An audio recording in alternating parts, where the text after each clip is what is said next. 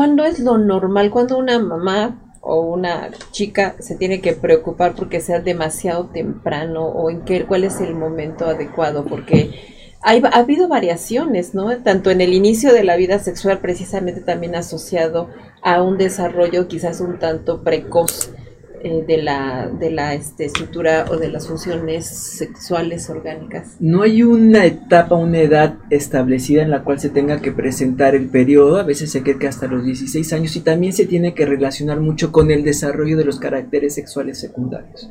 ¿no? La presencia de mamas, vello púbico, esto, si no hay un desarrollo normal, ahí sí tendríamos que empezar a, tendríamos que pensar en, un desarrollo normal y que la eh, amenorrea este, primaria puede ser algo no normal. Claro, y ahí intervienen factores genéticos e, y e, este, los epigenéticos. O sea, como lo acabas de decir, no es lo mismo.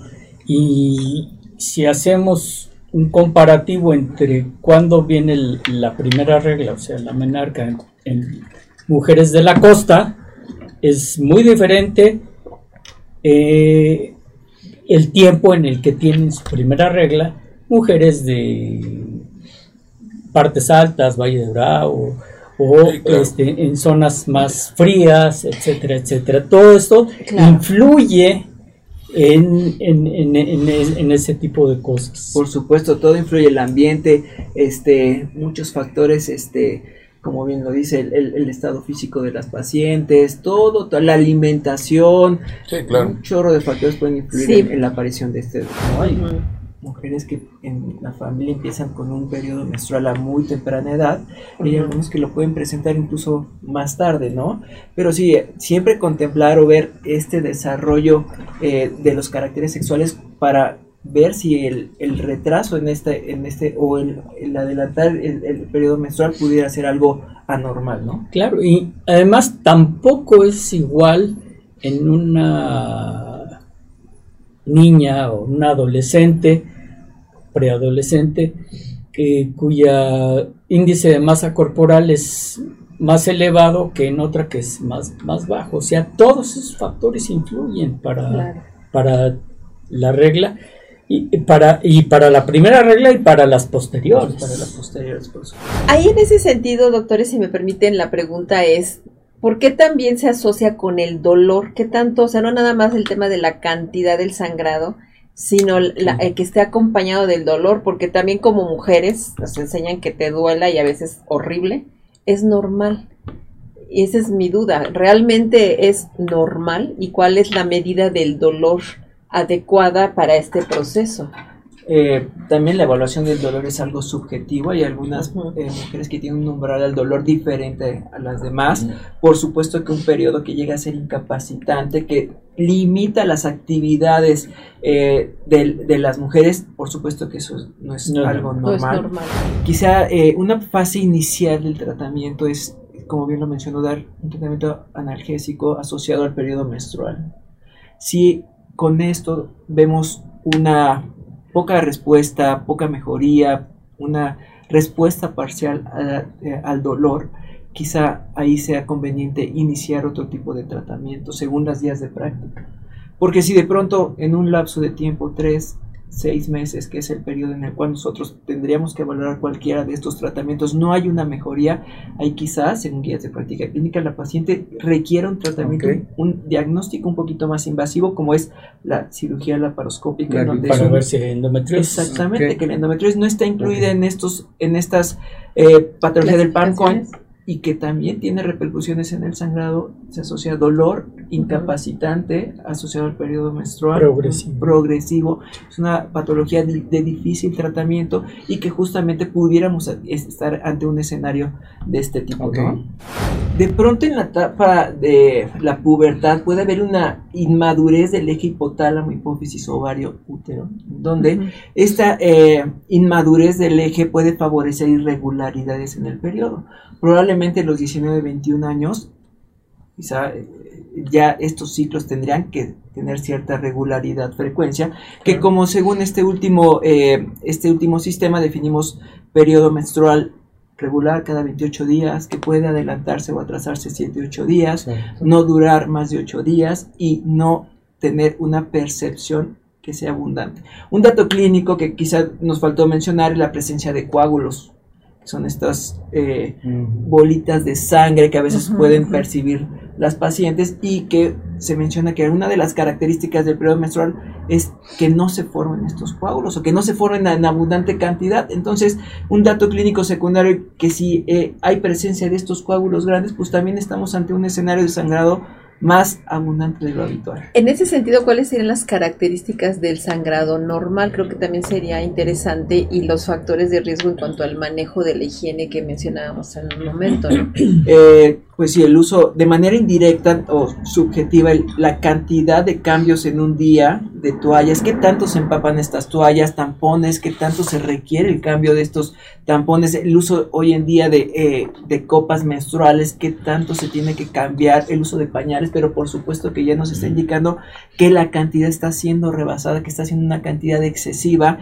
Este, la, eh, en el tema de la anatomía, pues hacer mención que eh, la uretra vagina recto en una mujer está muy cerca una del otro. Entonces, también hablar del aspecto de higiene íntimo favorece el que eh, evitemos infecciones, ¿no? Entonces, también ser muy explícitos, ser muy prácticos, evitar estos términos ambiguos, diminutivos, en donde, pues a veces pueden llegar a confundir más a, las adolescentes, a las niñas, entonces ser muy prácticos, muy explícitos para que tengamos un panorama muy eh, general y nuestras adolescentes sepan qué es lo que viene y cómo cuidarse.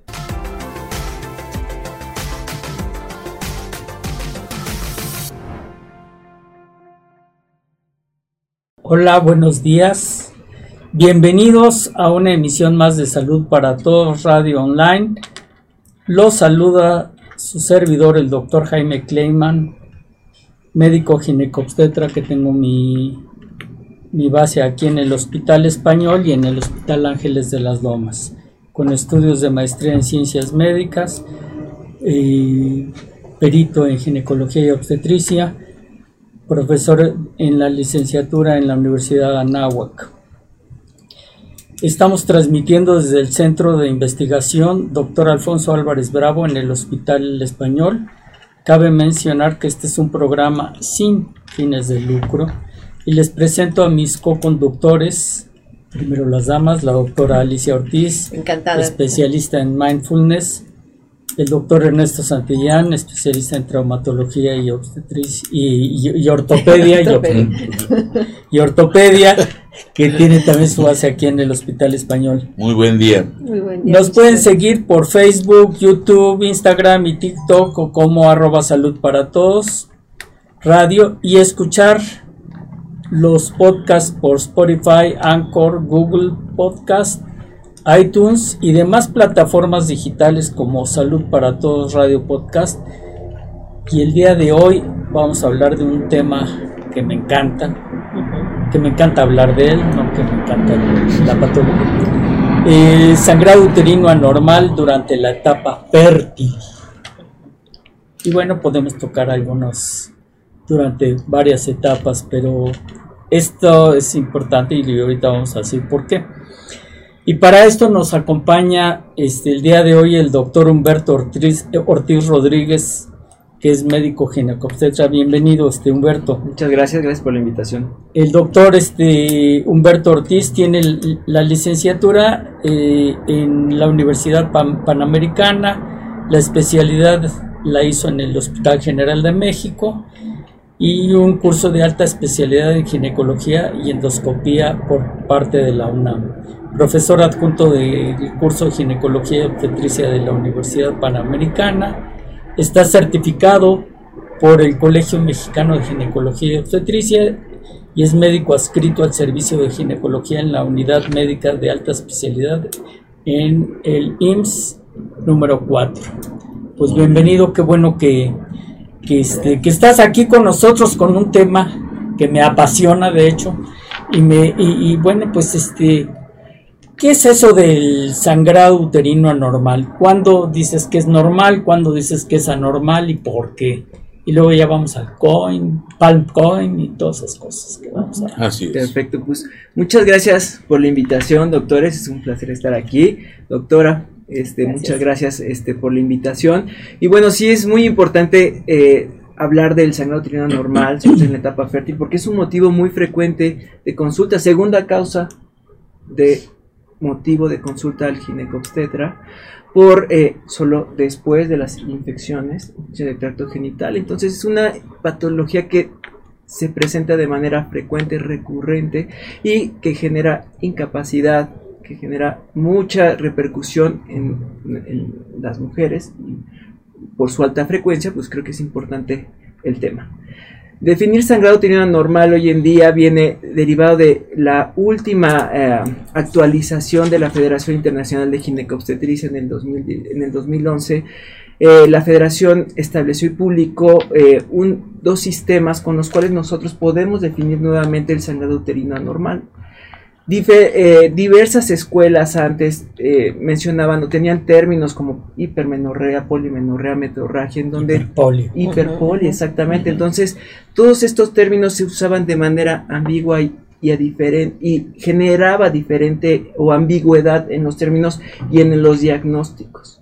Con base a estos sistemas, nosotros podemos definir de manera, hacer un consenso de términos y poder establecer o definir sangrado uterino anormal para posteriormente con un segundo sistema, el que bien mencioné el doctor Pancoin, identificar las posibles causas un sangrado, eh, empezar defi- eh, por definir un sangrado uterino, un ciclo menstrual normal, es, es definir cuatro características principales, frecuencia, regularidad, cantidad, duración.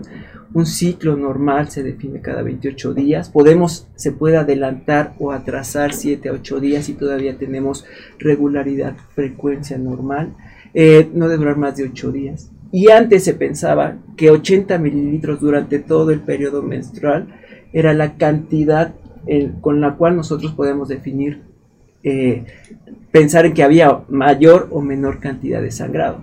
En esta última actualización del 2018, con que la paciente nos mencione que o perciba mayor cantidad de sangrado en comparación a los ciclos previos, ya pensamos en un sangrado uterino. Ahorita normal. que dijiste cantidad, este, ¿cómo podemos hacer para que nuestras pacientes sepan cuánto es la cantidad normal y cuánto es la cantidad anormal? Puede ser en razón de toallas o en razón de, pues no sé, de manchado. ¿Cómo, cómo lo, ¿Cómo le dirías o cómo eh, la gente que nos está escuchando, cómo sabe si lo que está sangrando? Porque yo habitualmente les pregunto a mis hijos, ¿y cómo sangra? Lo normal. ¿Y cuánto es lo normal? Pues 20 toallas al día. Ah, y vienen empapadas, sí, todas empapaditas. Y bueno, este, como, como en una forma muy simple, ¿no? Sin tener que pesar las toallas, cosas de esas. Sí, la percepción es algo de la cantidad del sangrado, es algo subjetivo. Claro. Entonces hay diversas maneras con las cuales nosotros podemos valorar la cantidad del sangrado. Una pudiera ser la cantidad de toallas, tampones, incluso hoy en día cambios de copa menstrual, con los cuales nosotros podemos valorar la cantidad del sangrado. La frecuencia, regularidad, nosotros siempre de manera más objetiva les mencionamos a las pacientes que pueden llevar un calendario menstrual. En donde De hecho, hay, hay este, aplicaciones. aplicaciones ya en los teléfonos. Sí, ya no me Exactamente. Ya no te toca, ¿no? Pero es una maravilla. Sí. es una herramienta súper útil para que nosotros podamos anotar desde el primer día hasta el último día del periodo y día a día anotar. Antes lo hacían, Sí, me acuerdo como que por, ahí, por ahí del... al, al ojo por ciento. Sí, sí, fue, fue el cumpleaños de mi primo Humberto. Exacto. Sí, ahora afortunadamente los cumpleaños se recuerdan con el Facebook, Con con, el las Facebook, plataformas y hasta te mandan notificación, ya no ¿no? sé Eso te saca un chorro de problemas. Y Ah, también claro. en estos casos. En pues, estos una casos, gran utilidad, ¿no? Sí, Te peleaban es los que no- calendarios de bolsillo. Sí, perdón, es que esto que decían, este, de que de establecerlo por una medida en términos de mililitros, pues es que cambia mucho según cada persona. o sea, no es lo mismo una persona con una complexión robusta, una determinada estatura, una mujer este con otras características, ¿no? Creo que esas estandarizaciones son muy complicadas, ¿no? O no, son máxima que las pacientes dicen, ¿cuánto está haciendo lo normal?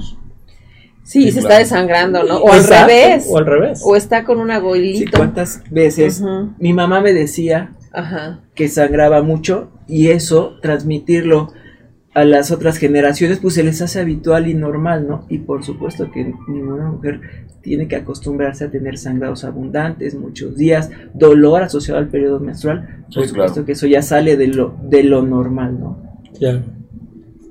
¿Se está transmitiendo o no se está Sí, sí se está, sí se está, sí se está transmitiendo, ¿verdad? Está bien, sí. Eh, doctor, entonces, en, este, en este sentido, ahorita que, que decían estos de lo normal o lo, y lo anormal. Eh, gracias, Gracias, gracias, gracias, Ay. Gracias, eh, ¿En qué momento es necesaria determinar una asistencia médica, un apoyo? O sea, ¿cuáles son esos que nos está indicando ese, ese sangrado? ¿Qué es lo que está revelando o manejando como información? Pues principalmente la repercusión en la calidad de vida. Cuando los sangrados empiezan a generar un estado de anemia, cuando se vuelven notorios estos datos clínicos perdón, de cansancio, dolores de cabeza. Que te pueden traducir en una anemia, obviamente. O sea, la gente no habitualmente no llega al consultorio, oiga doctor, tengo anemia. Bueno, el 80% no llega así. O sea, entonces la, la pregunta es por qué se dan esos sangrados. ¿Por qué suceden? Ah, para eso está aquí. Ese es otro sentido. Exactamente. Entonces, aquí viene el segundo sistema establecido por esta Federación Internacional de Ginecobstetricia, en donde hablamos de dos acrónimos, el PalmCoin. PalmCoin. En donde... Tenemos la diapositiva. Si pudiéramos pasar esta diapositiva, en donde estos acrónimos, cada letra nos van a hablar de todas las posibles causas que nos pudieran estar generando este sangrado uterino anormal. De palma tal cual, P de pólipo, A de adenomiosis, L de leiomiomatosis, M de malignidad e hiperplasia eh, endometrial. Estas, este primer grupo de patologías son patologías estructurales, las cuales podemos definir e identificar a través de algún estudio de manera inicial un ultrasonido, que es un estudio accesible, poco invasivo. Eh, podemos pasar o, requerir en casos un poquito más inespecíficos de una tomografía, resonancia magnética y en el caso de las hiperplasias incluso de una biopsia eh, o una histeroscopía que quizás es un estudio un poquito más vámonos un poquito más para atrás. Este pues dices pólipo ¿qué, ¿qué es un pólipo? vamos a empezar analizar cada una de estas cosas para que nos entienda la gente. ¿Qué es un pólipo cómo, y cómo lo, lo, diagnosticamos y qué importancia tiene el, y cómo se generan estos pólipos? Y luego ya nos vamos para abajo con la adenomiosis leiomiomatosis. Un pólipo es una lesión sésil que protruye hacia la parte interna de la cavidad uterina. Puede tener un origen multifactorial. O sea, es una carnosidad. Una carnosidad. como una, llaga. Digo, se podría describir no, así. No. es más como una uva o como una canica. Exactamente. Hay una de las imágenes eh, en donde eh, podemos ver estas este tipo de lesión que como bien dice como un racimo que crece hacia la parte interna del útero dependiente de la cavidad que como pudiera tener un origen multifactorial estrógeno dependiente en donde quizá eh, un estímulo hormonal pudiera favorecer su crecimiento y su sintomatología. Eso pudiera eh, así pudiéramos definir un pólipo, muy bien. Y la el que sigue la, letra A. A, adenomiosis. Se define en algunos libros, en algunas literaturas, lo mencionan como una endometriosis interna. Es tejido endometrial, digamos. Que... Sí, sí, sí. El, tejido endometrial, que es este tejido que se desprende mes con mes y causa la menstruación, que una de las teorías es el debilitamiento de esta unión muscular, capa muscular del útero o matriz, como se suele conocer este tejido infiltra hacia la pared muscular, haciendo que este tejido crezca en, en- en la pared muscular, Infiltre. infiltre exactamente y genere estos síntomas de sangrados anormales. Muy bien. La Esa es la adenomiosis. Ajá, la adenomiosis. Ah. Luego la L, L, leiomiomatosis, el Leio. tumor benigno los miomas. Miomas, exactamente, que es el tumor benigno más frecuente. 80% de las mujeres en algún momento a lo largo de su vida van a tener un diagnóstico de leiomiomatosis. Más de la mitad de la población tienen un diagnóstico de leiomiomatosis. Igual, varias teorías eh, que mencionan la probable causa también de crecimiento estrógeno dependiente. Se cree que las hormonas favorecen el crecimiento de estos miomas en la parte interna del útero y que por consiguiente pues el mayor volumen, el tamaño, la localización favorecen o son causa de estos sangrados anormales, de infertilidad, de dolor pélvico crónico. Y la M, La M es eh, de malignidad o hiperplasia, eh, cambios anormales en este tejido endometrial, en este tejido que se desprende, que, genera la menstruación, derivado de un hiperestrogenismo por lo general, en donde pacientes, a veces con obesidad, pacientes con diabetes, hipertensión mal controlada, en, en- en este tema de eh, eh, el tejido graso periférico en exceso es una fuente adicional para producción de esta hormona que va a actuar directamente en este tejido, cambiándolo de forma normal a un tejido anormal, incluso cáncer. Sí. o precáncer. O vamos, precáncer, sí, que son como las- la, la hiperplasia. como la hiperplasia, exactamente. Entonces digamos que este acrónimo PALM también nos habla del grado de, de- del nivel de gravedad. Es- No o, o es, o- o es distinto, o es, o es sencillamente la, o básicamente las es de la etiología más que eh, todo. claro, Es orígenes, ¿no? el Las- origen. Exactamente. Sí, con base a los estudios adicionales podemos establecer clasificación de localización acerca, por ejemplo, en el caso de los miomas, que es muy importante establecer cuántos, qué cantidad, tamaño, qué localización tiene, porque en función a eso podemos valorar tratamientos, ¿no?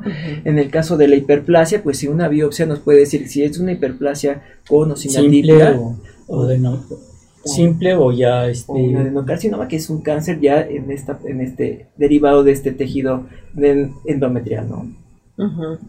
Y la parte del COIN, ¿qué es lo que nos está Ay, mostrando? O no sé si a- algo Es más otra respecto al. PALM, porque Coin son eh, todas estas eh, etiologías no estructurales eh, con la y que podemos diagnosticar con función a un laboratorio o un, eh, un análisis clínico o incluso eh, por exclusión. Eh, Perdón, podría preguntar, o sea, si dicen la- la- el PALM son estructurales, ¿quiere ¿Quiere decir que son condiciones de nacimiento? No. No. No es la parte estructural que ya traemos las mujeres, en este caso, como nuestra, con nuestros órganos eh, genitales, nuestros órganos reproductivos. No, no, no, no, es una condición congénita, todas estas patologías se van desarrollando a lo largo de la vida. En el caso de Coin, eh, se habla de coagulopatías, Exactamente. muchas veces factores eh, de coagulación, deficiencia en los factores de coagulación eh, o disfunciones en la ovulación. Aquí me gustaría hacer una mención que toda mujer que tiene un ciclo menstrual mes con mes quiere decir que tiene un- una ovulación. Y eso secundariamente de ahí la importancia del ciclo menstrual porque es un dato clínico que nos menciona o nos eh, hace pensar que el eje hipotálamo, hipófisis y órganos eh, efectores como es el útero, ovarios, tienen un, eh, están funcionando de manera adecuada. Y el cambio en estas condiciones, en este, en este ciclo menstrual, nos pueden hacer pensar, es un, eh, este, un efecto secundario de que algo está sucediendo, que algo está repercutiendo Agregado. este- exactamente y que está generando estas, esta repercusión y se manifiesta en el ciclo hormonal, en el ciclo menstrual. Están mencionando el eje hipotálamo, hipófisis adrenales, y- este está totalmente involucrado con el mecanismo del estrés, con la respuesta fisiológica del estrés. La pregunta, ¿hay una correlación entre la condición de estrés crónico o de alguna manera con una difícil re- mo- modulación Por supuesto, y sí. las afectaciones Siempre, sí. menstruales? Sí, claro, el periodo menstrual puede ser hasta cierto punto lábil. Situaciones de estrés, subir, bajar de peso, no dormir bien. todas estas condiciones pueden favorecer el que el periodo menstrual cambie sus características. Entonces lleva mucho en relación con el estrés. Ahora es muy importante para las personas que nos están escuchando hacer una gran diferenciación y si pueden ahondar los expertos en lo que se denomina ciclo sexual, que es totalmente diferente a hablar de ciclo menstrual, porque lógicamente este es un elemento para los facultativos médicos que se encargan de este tipo de situación, de enmarcarlo con los fenómenos de comorbilidad. No quiero ahondar tanto porque lógicamente aquí tenemos que utilizar un lenguaje accesible para todos, pero es como la diabetes, ¿sí? O el síndrome metabólico, o la influencia que tiene la glándula tiroidea. ¿Por qué? Porque técnicamente esto puede condicionar lo que se le llama factores de riesgo para una hiperplasia endometrial. Y la hiperplasia endometrial, dependiendo como lo que se está señalando de fenómenos que podemos tener desde el punto de vista de marcadores genéticos, inmunológicos, estrés, etcétera, etcétera, son los que van a hacer que se motive la aparición en tal o cual periodo. Ahora, no es lo mismo hablar de estos fenómenos a nivel citadino, a nivel, vamos a llamarle, periférico de las ciudades, no es lo mismo el comportamiento que tiene una mujer de la costa a una mujer que en un momento siempre se ha manejado, llámale de Bravo, en un medio frío, etcétera. El fenómeno involucra muchos aspectos. Por eso es la importancia del acróstico que ahora se está manejando, porque muchas veces puede ser la primera manifestación de enfermedades hematopoyéticas o hasta reumatológicas que en un momento dado tienen que ver con esta patología. La, parte, la, la, hematopoyética son las autoinmunes que afectan el... No, no, necesariamente. Hematopoyéticas viene desde el punto de vista de la relación que hay entre glóbulos blancos, glóbulos rojos, plaquetas, etcétera, etcétera. En el sentido reumatológico es muy diferente porque sería ahondar mucho en la asociación precisamente de sangrados disfuncionales, porque alguien que nos está escuchando puede decir, si hay sangrado disfuncional, hay sangrado funcional. Sí, lógico.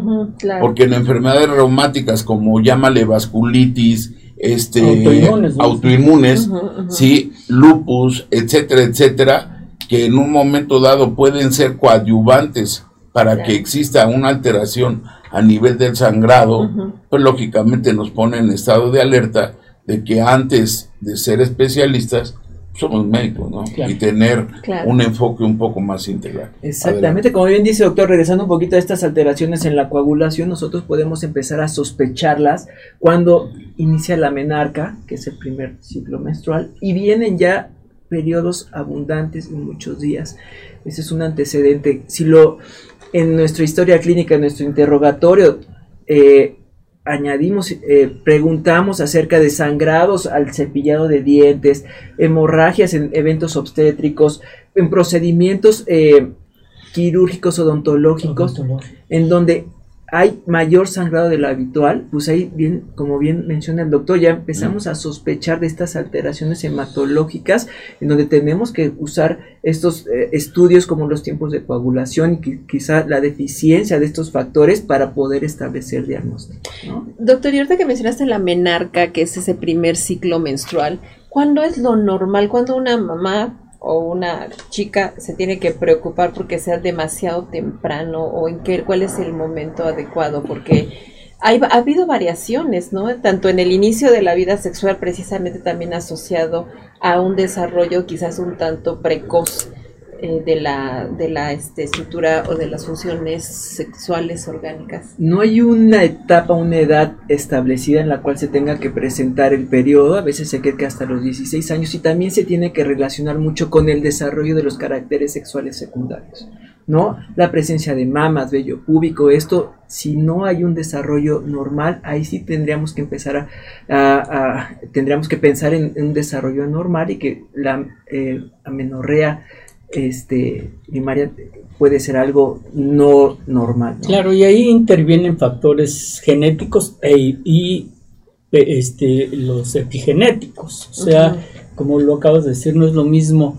Y si hacemos un comparativo entre cuándo viene la primera regla, o sea, la menarca en, mujeres de la costa, es muy diferente eh, el tiempo en el que tienen su primera regla mujeres de partes altas, Valle de Bravo, o este, en zonas más frías, etcétera, etcétera. Todo esto influye en, en, ese tipo de cosas. Por supuesto, todo influye el ambiente, este, muchos factores, este, como bien lo dice, el, estado físico de las pacientes, todo, toda la alimentación, un chorro de factores pueden influir en, la aparición de este. Hay, hay conocido un estudio en donde se correlaciona eh, la figura paterna, que haya sido ausente, que haya habido maltrato, que haya habido circunstancias eh, anormales, digamos, o no, no este, adecuadas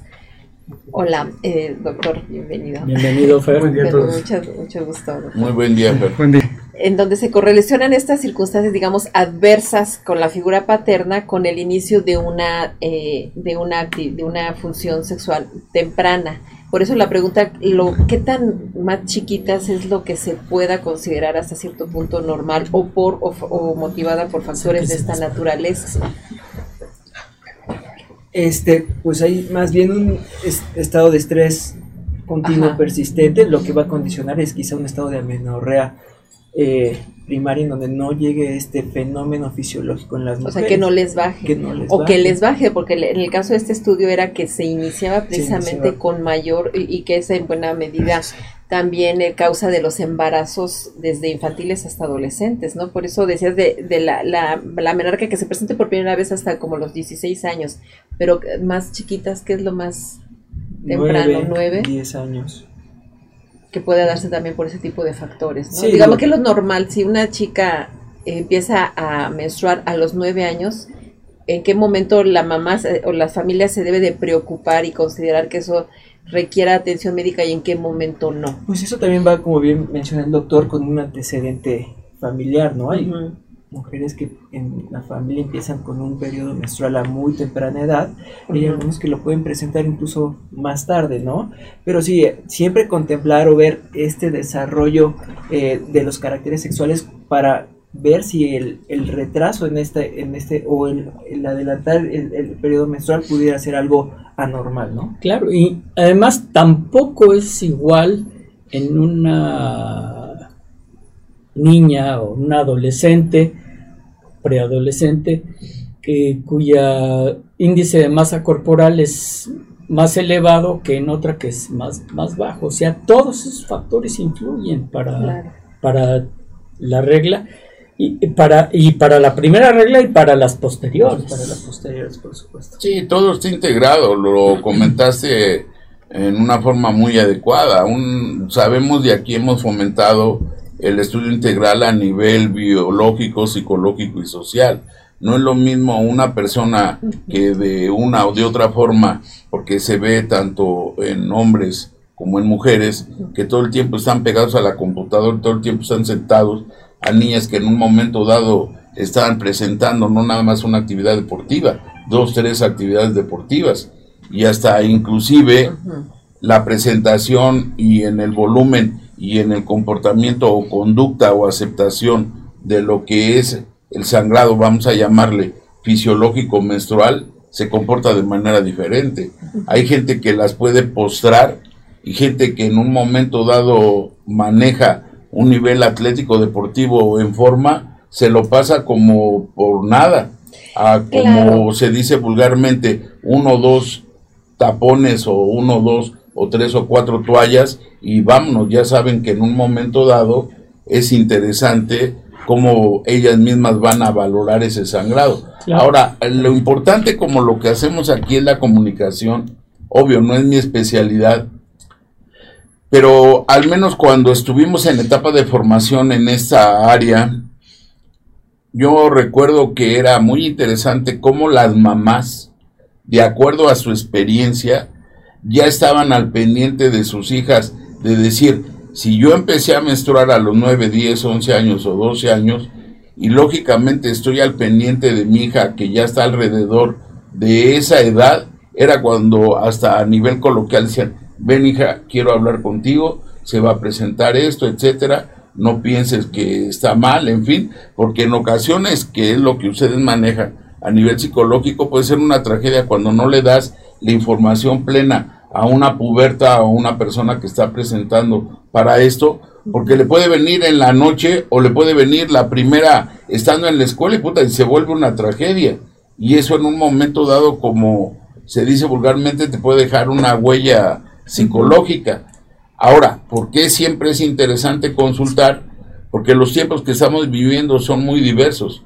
Uno puede decir, bueno, ¿cómo es posible que en ocasiones tenga, entre comillas, sangrado disfuncional y en ciertos periodos no tenga sangrado disfuncional? Y es cuando entramos a terrenos más escabrosos como la situación de abuso que también puede prestarse y estar presente en este tipo de situaciones.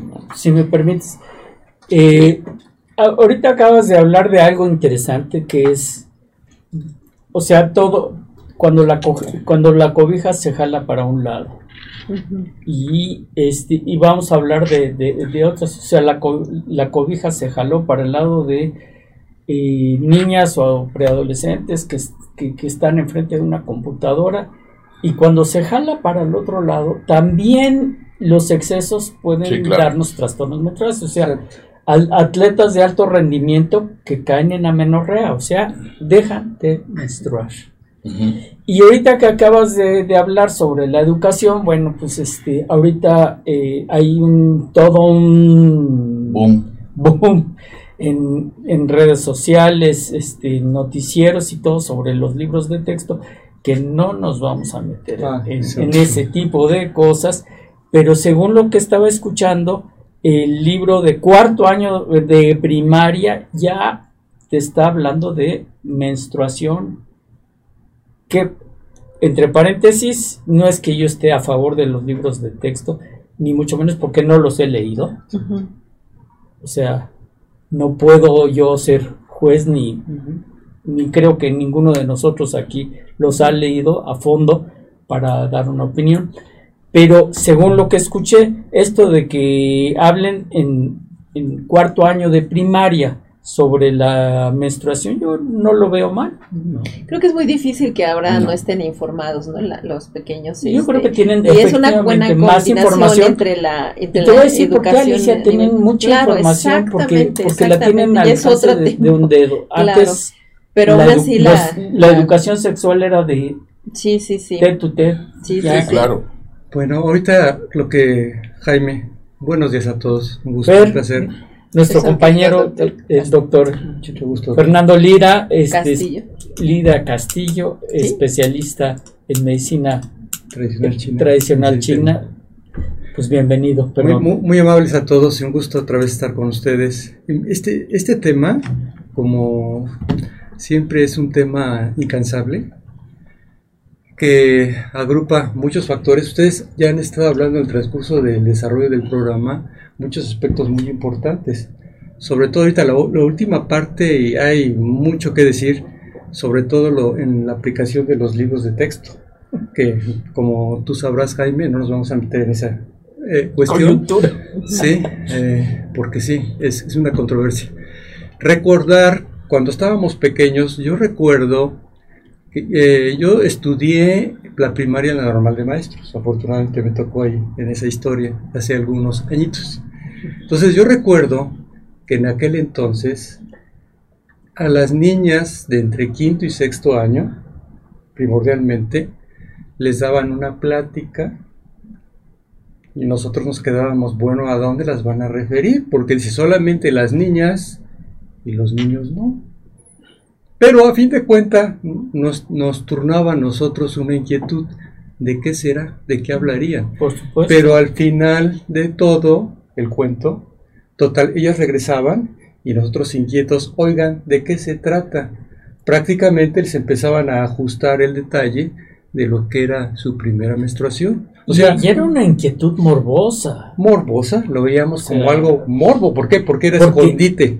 Pues sí, porque te excluían, excluían a los niños. de las niñas. de las niñas. Entonces, era prácticamente, los niños no lo deben de saber. Es algo pecaminoso para ellos. O, o, algo no bueno. Claro. Y las mujeres se sentían atacadas, las niñas en su momento, cuando nosotros las cuestionábamos. Exacto. Oigan, ¿de qué se trata? Y ellas lo tomaban como una burla, como algo insensato, algo que no debía de ser y que lo tenían muy guardado y que al menos las personas en ese momento que las dirigían pues categóricamente hablando no estaban tan expresivas ni tan abiertas al tema. Ahorita lo que me sorprende, lo que acabas de decir Jaime, cuarto año. Bueno, no estamos muy distantes, lo que pasa es que en este momento tenemos que despertar a la interpretación diferente, por eso es ese tipo de programas. No, no, y recuerdo, yo recuerdo, recuerdo que este, se llevaron a las niñas a darles esa plática y les, y, les dijeron, y, y, al final de la plática, Johnson Johnson les va a dar un, un, regalo. Entonces, llegaron, llegaron con nosotros, llegaron. Este, bueno, pues, ¿qué les regalaron? Este, pues palomitas. Y uno de mis compañeros les dijo, ¿de cuándo acá Johnson Johnson da palomitas? regalos. Entonces, o sea, es ilógico. Sí, o sea, ahora se puede ver chusco, pero, pero es el desarrollo. Sí. Ahora, en la experiencia de los profesionales en estos tiempos, la pregunta es qué tan realmente informadas estamos, están las pacientes que llegan, qué, real, qué tanto realmente esto se ha traducido en un mayor conocimiento y un mejor. Sí, yo creo que el, que empiecen o que se empiece a buscar eh, el conocimiento desde etapas tempranas es muy importante porque el conocimiento es una herramienta para tomar buenas decisiones, ¿no? Entonces, el saber que la, la primera menstruación es el dato clínico en el cual nos marca el inicio de la etapa fértil y en donde pues podemos prevenir muchas eh, situaciones, ¿no? Embarazos eh, no deseados, enfermedades de transmisión sexual. Entonces, la información a edades tempranas de manera continua, bien retroalimentada, es, una, es importantísima para poder tomar y prevenir un chorro de, de, estas situaciones, ¿no? Ah, y, además una cosa interesante, si nos... Retroalimentamos. Si, si, nos si echamos para atrás el tiempo y, hablamos de, de, las culturas prehispánicas en las que, bueno, algo que sangra es igual a algo que está enfermo. ¿Por qué? Porque algo que sangra nos puede llevar a la muerte. Sí, Una herida que está sangrando y que, que no había forma de, curarla en aquella época, pues a un individuo lo podía llevar a la muerte. Entonces se traspolaba el hecho de que, de, que las niñas empezaban con su sangrado con algo que estaba mal, algo que no era normal. ¿Por qué? Porque, porque ya tenían la experiencia de, de que algo que sangraba, pues producía la muerte. Cuando es algo total y absolutamente fisiológico normal. Ahí en ese sentido, doctores, si me permiten, la pregunta es, ¿por qué también se asocia con el dolor? ¿Qué tanto? O sea, no nada más el tema de la cantidad del sangrado, sino el que esté acompañado del dolor, porque también como mujeres nos enseñan que te duela y a veces horrible, es normal. Y esa es mi duda, ¿realmente es normal? ¿Y cuál es la medida del dolor? Adecuada para este proceso. Eh, también la evaluación del dolor es algo subjetivo. Hay algunas eh, mujeres que tienen un umbral del dolor diferente a las demás.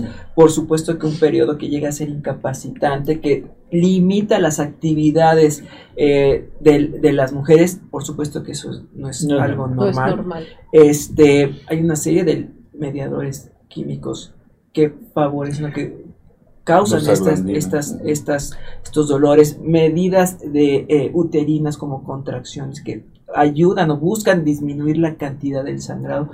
Todos estos fenómenos hacen que se presente el dolor asociado al periodo menstrual. En relación a lo que mencionaban hasta del cuarto año, etcétera, es interesante porque lo hemos tocado en algunas otras ocasiones y es remontarnos a la historia precisamente alrededor de los años 81 a 85 se fomentaba lo que era la educación sexual, pero la educación sexual sobre todo lo que traduce y en un momento dado la educación sexual viene desde que la entre comillas el producto está adentro en el vientre, vamos a llamarle para hablar coloquialmente de la madre. Mientras más información se tenga es mejor. La otra circunstancia que también hablábamos en relación a los diferentes especialistas que debería de existir como tal en cuestión de medicina escolar y precisamente el enfoque del núcleo o edad de la población al cual se iban a dirigir. ¿Por qué? Porque en relación a lo que mencionas, ¿cuántas veces nosotros principalmente, o al menos yo lo viví en secundaria, que efectivamente se dividían a hombres y mujeres y se les mandaba a llamar? Y técnicamente quien daba esa charla era un trinomio que era la orientadora, la trabajadora social, depende de la escuela, y el médico escolar. Que a veces veías al médico escolar y decías, pues este gamusito de dónde salió, ¿no? etcétera, o qué enfoque le va a dar a esta charla. Porque a final de cuentas no era porque también estableciera ya las primeras, entre comillas, escaramuzas charras con los niños, porque técnicamente tus compañeras eran las principales que te decían, de qué se trató la charla y que nosotros decíamos, ¿y por qué a nosotros también no nos informan de tal o cual cosa? O cuando teníamos mayor confianza o espontaneidad y íbamos con el médico escolar y decíamos, oiga, doctor, ¿y qué te pasa? No, a mí no me pasa nada, pero vengo porque, ¿por qué a las niñas se les dijo esto, esto y el otro? ¿Y por qué a nosotros no? Y que era lo que en un momento dado, por eso los tiempos cambian en cuestión de los vínculos de comunicación, de decir, eso es para las niñas. A ti no te compete en eso. Es más, tú estás circuncidado, casi casi esos médicos eran políticos, o ahora de la 4T de salirse con la tangente, de decir, bueno, ¿qué tiene que ver que yo esté circuncidado o no circuncidado con lo que le estoy preguntando sobre una charla en relación, ahora vamos a hablarlo ya en estos términos, desde un punto de vista de algo que va a ser fisiológico en las niñas y que va a ser trascendental. Claro porque a usted nada más lo único que le interesa es decir, ya después de esta charla, sí, cada alumna por las dudas tiene que traer un paquete de toallas sanitarias y los vamos a guardar casi casi en el estanque. Y van a traer dos rollos de papel del baño y los vamos a dejar ahí en el estanque. Y se limitaba a que, doctor, ven, sí, este se me adelantó la regla. Y en lugar de tener ese enfoque de decir, ven, y vamos a interrogar las cosas como un primer acercamiento era, Sai, pásame la toalla, sí, ah, toma. Y hasta mejor uno aprendía indirectamente de las niñas porque te decían, es que esta está muy chiquita. Ah, esta es de entonces, ¿de qué alumna es? ¿Y por qué esta está más grandota? Y hasta involucraba indirectamente la cantidad de sangrado que estaba persistiendo o percibiendo esa niña. Vuelvo a lo mismo, la importancia de la comunicación y la difusión para la reflexión de estos temas en salud. Bueno, hay un aspecto que me gustó mucho que trató la doctora Alicia hace un momento acerca del dolor. Eh, ¿Qué tan importante es el dolor? Pero también otro, otro aspecto que es el, la dismenorrea, ¿no? que la expresan como dismenorrea. Los especialistas, ustedes sabrán. Y el otro aspecto es principalmente que, se había comentado desde el principio, las etapas por las cuales sucesivamente se va evolucionando a través de la primera parte de la infancia, en este caso el puber, que desarrolla su primera menarca o su primera menstruación, hacia el capítulo que originalmente tú mostrabas, eh, Jaime, sobre los problemas en la fertilidad. No necesariamente este tipo de disturbios en mujeres embarazadas, que sería otro capítulo, o en, mujeres que ya están en la menopausia, que sería otro tipo de término y capítulo, que sería de alguna manera importante a ustedes, de alguna manera, que son expertos, en mencionarlo brevemente en, otro, en otra etapa del programa más adelante, para no confundir, aunque el tema ahorita está referido a, otro tipo de alteración, es anomalía de un sangrado. Ahora, hace un momento, doctor, tú, tú comentaste que son de, valor funcional y no funcional, de tipo eh, estructural, de tipo anatómico o de tipo orgánico, los que de alguna manera clasificaste en la primera parte. Y en la segunda parte, de tipo disfuncional, que es otro capítulo también dentro del mismo concepto de las anormalidades en el sangrado.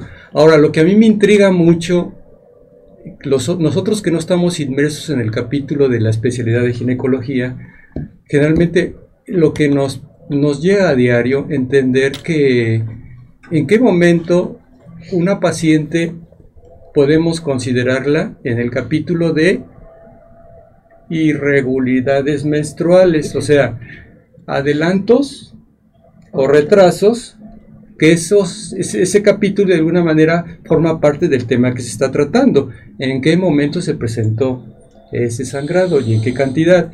Otro capítulo sería el capítulo de las amenorreas o ausencia de sangrado, que ese de alguna manera también entra en otra, en otra clasificación que puede ser tanto del capítulo de las anormalidades eh, menstruales de tipo funcional, que ahí podríamos involucrar al ovario poliquístico o, el tratamiento por ciertos fármacos, y, pueden ser en este caso luciendo hasta ciertos hormonales, dependiendo la etapa, ¿verdad? Ahora, eh, y el otro de alguna manera una menorrea total, o sea que no, menstruó en ningún momento importante. Ahora, eso me parece de alguna manera, esa división, de una manera muy importante para comprender más aún, ustedes que son los expertos en ginecología, traducir la importancia más importante, a qué parte le vamos a dar mucha más importancia. Ahora, lo que mencionaba la doctora Alicia en cuanto a la dismenorrea o el dolor menstrual, nos haríamos esta pregunta en el público en general, o si no la podrían cuestionar, ¿hasta qué grado es normal que una menstruación genere dolor? ¿Hasta qué grado? Esa es la primera pregunta. Y la segunda, que sería parte eh, para fortalecer esto, a toda chica que puber o a toda mujer en etapa fértil que esté eh, traduciendo dolor menstrual, sería importante, esa sería mi pregunta, inmediatamente entrevistarse con un especialista en la materia para descartar a qué grado ya trae, ya sea en las primeras etapas de la vida, en su, primera menstruación o en su etapa reproductiva fértil, ya está relacionada con un problema, a qué grado, estructural, orgánico lo llamado eh, este, no funcional o en su momento a un trastorno de tipo hormonal. ¿Por qué? Porque nosotros, eh, al menos en la comprensión y las guías que han cambiado, como lo mencionaste doctor, en la primera etapa, que el 2011 cambiaron de alguna manera, sí. y se ha ido a hablar con de ellas, eh, porque era muy, muy difícil, como mencionaste Jaime, el tema de qué tanto es sangrado, ¿no? qué tanto es lo normal, qué tanto es poco y qué tanto es mucho que era, un, que un dilema y que sigue siendo dilema. Entonces, ¿hasta qué grado, de alguna manera, podríamos mencionar que, ese, esa, ese, ese dolor menstrual, de alguna manera, está asociado a una condición patológica o de enfermedad, independiente sea de origen conocido o desconocido a clasificar, y hasta qué grado no. Entonces, ¿en qué momento la mujer ya sea la, que, tiene su primer menstruación, que es la pequeña, la primer menarca, o la que ya está en etapa de actividad de vida sexual activa, ¿en qué momento debería de acudir a un especialista para que revise este contexto? Porque la mayoría nos hemos percatado, al menos los que no, no practicamos la ginecología a ese grado, que la mayoría se queja de un grado de dolor menstrual, pero para ellas se toman un analgésico, se toman un antiinflamatorio y lo toman como algo, pues ya pasará y eso es muy normal. Esa sería mi pregunta también. no sé qué nos podría comentar. Eh, va con, eh, que ahorita conteste tu, preguntas y termine con lo del balcón y, nos pasamos a los que ya empieza a haber preguntas, ¿vale? Sí, bueno, la dismenorrea, eh, obviamente que es el dolor asociado al periodo menstrual, cuando platicamos hace un momento que era incapacitante cuando ya generaba repercusión eh, para eh, continuar con, las con la vida cotidiana. Quizá eh, una fase inicial del tratamiento es, como bien lo mencionó, dar un tratamiento analgésico asociado al periodo menstrual. Si con esto vemos una poca respuesta, poca mejoría, una respuesta parcial al dolor, quizá ahí sea conveniente iniciar otro tipo de tratamiento según las días de práctica. Porque si de pronto en un lapso de tiempo, tres, seis meses, que es el periodo en el cual nosotros tendríamos que valorar cualquiera de estos tratamientos, no hay una mejoría, ahí quizás, según guías de práctica clínica, la paciente requiere un tratamiento, un diagnóstico un poquito más invasivo, como es la cirugía laparoscópica. para ver si endometriosis. Exactamente, que la endometriosis no está incluida en estos, en estas eh, patologías del PANCOIN y que también tiene repercusiones en el sangrado, se asocia a dolor incapacitante asociado al periodo menstrual.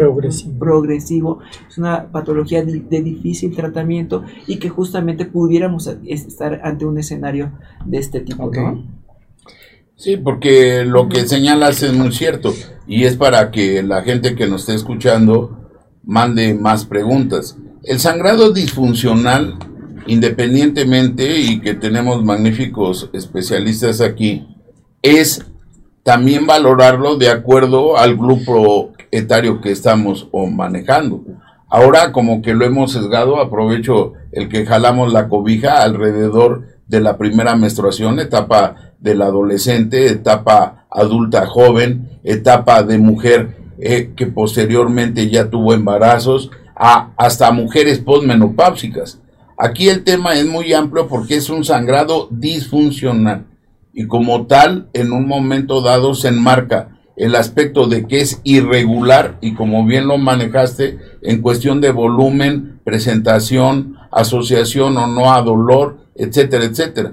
Para nosotros como médicos y para el público en general sabemos que va en relación a distintos factores como son prostaglandinas, interleucinas, que no vamos en un momento dado a ahondar tanto en esto por el aspecto de terminología médica, pero que inclusive lógicamente influyen y dan un giro, vamos a llamarle, a valorar un sangrado entre comillas disfuncional a modo a un sangrado disfuncional que ya nos está señalando el primer foco de alarma o de alerta para decir debemos de tener mayor inquietud e importancia en este caso en particular. Por eso la medicina se hace individualizada. Sí, y bueno, pues muchas gracias, doctores, y agradeciendo también. Este, antes de pasar, nos eh, terminamos lo del COIN y y, ya, inclusive yo creo que se pueden contestar algunas cosas de lo que van a preguntar. Eh, regresando, entonces, C de este, coagulopatías o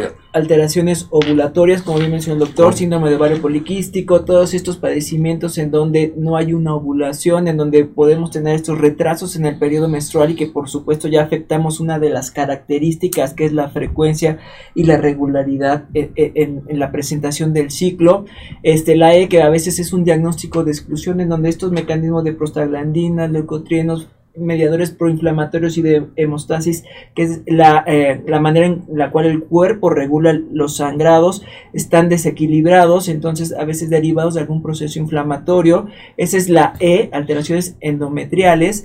Este, la I de condiciones iatrogénicas, a veces medicamentos como eh, antidepresivos, anticoagulantes, pacientes, como bien lo mencionaba el doctor.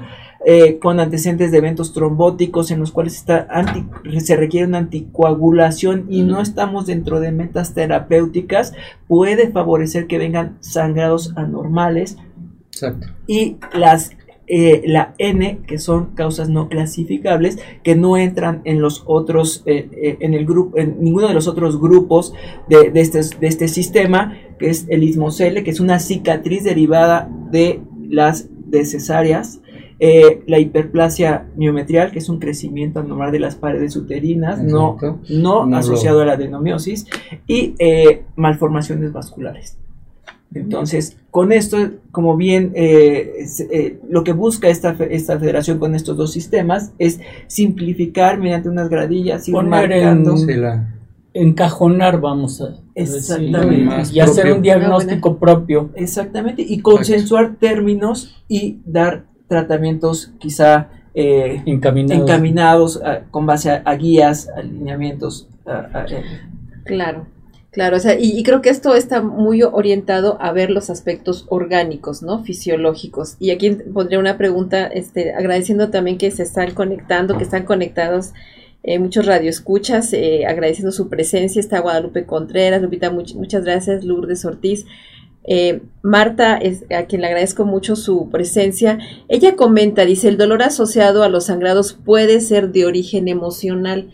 En esa parte, ¿ustedes cómo lo determinan si existe esta, esta, este, este, esta Ese posibilidad? vínculo. Ese vínculo, exactamente. ¿De qué manera en la práctica clínica ustedes evalúan eso? Hay otras preguntas, no sé si, si gustes que las plantee todas, o va- Ujú. son tres por lo menos más, y ahorita lo Pues, comentamos. Creo que en esta va mucho en función a un manejo multidisciplinario, lo que bien, cada claro. paciente es una Un mundo. un mundo distinto, ¿no? Entonces siempre un interrogatorio individualizado valora todo su entorno y por supuesto si identificamos uno de estos posibles factores que pudieran estar favoreciendo el incremento del dolor eh, asociado en este caso al periodo menstrual, pero por supuesto que tenemos que derivar hacia algún especialista que nos ayude, que nos aporte con su conocimiento Claro. para poder manejar estos aspectos emocionales y favorecer una buena respuesta al tratamiento, ¿no? Y creo que parte de la, em- de la emocionalidad también tiene que ver con todos aquellos aspectos que como mujeres aprendemos que están asociados a el desarrollo de esta función.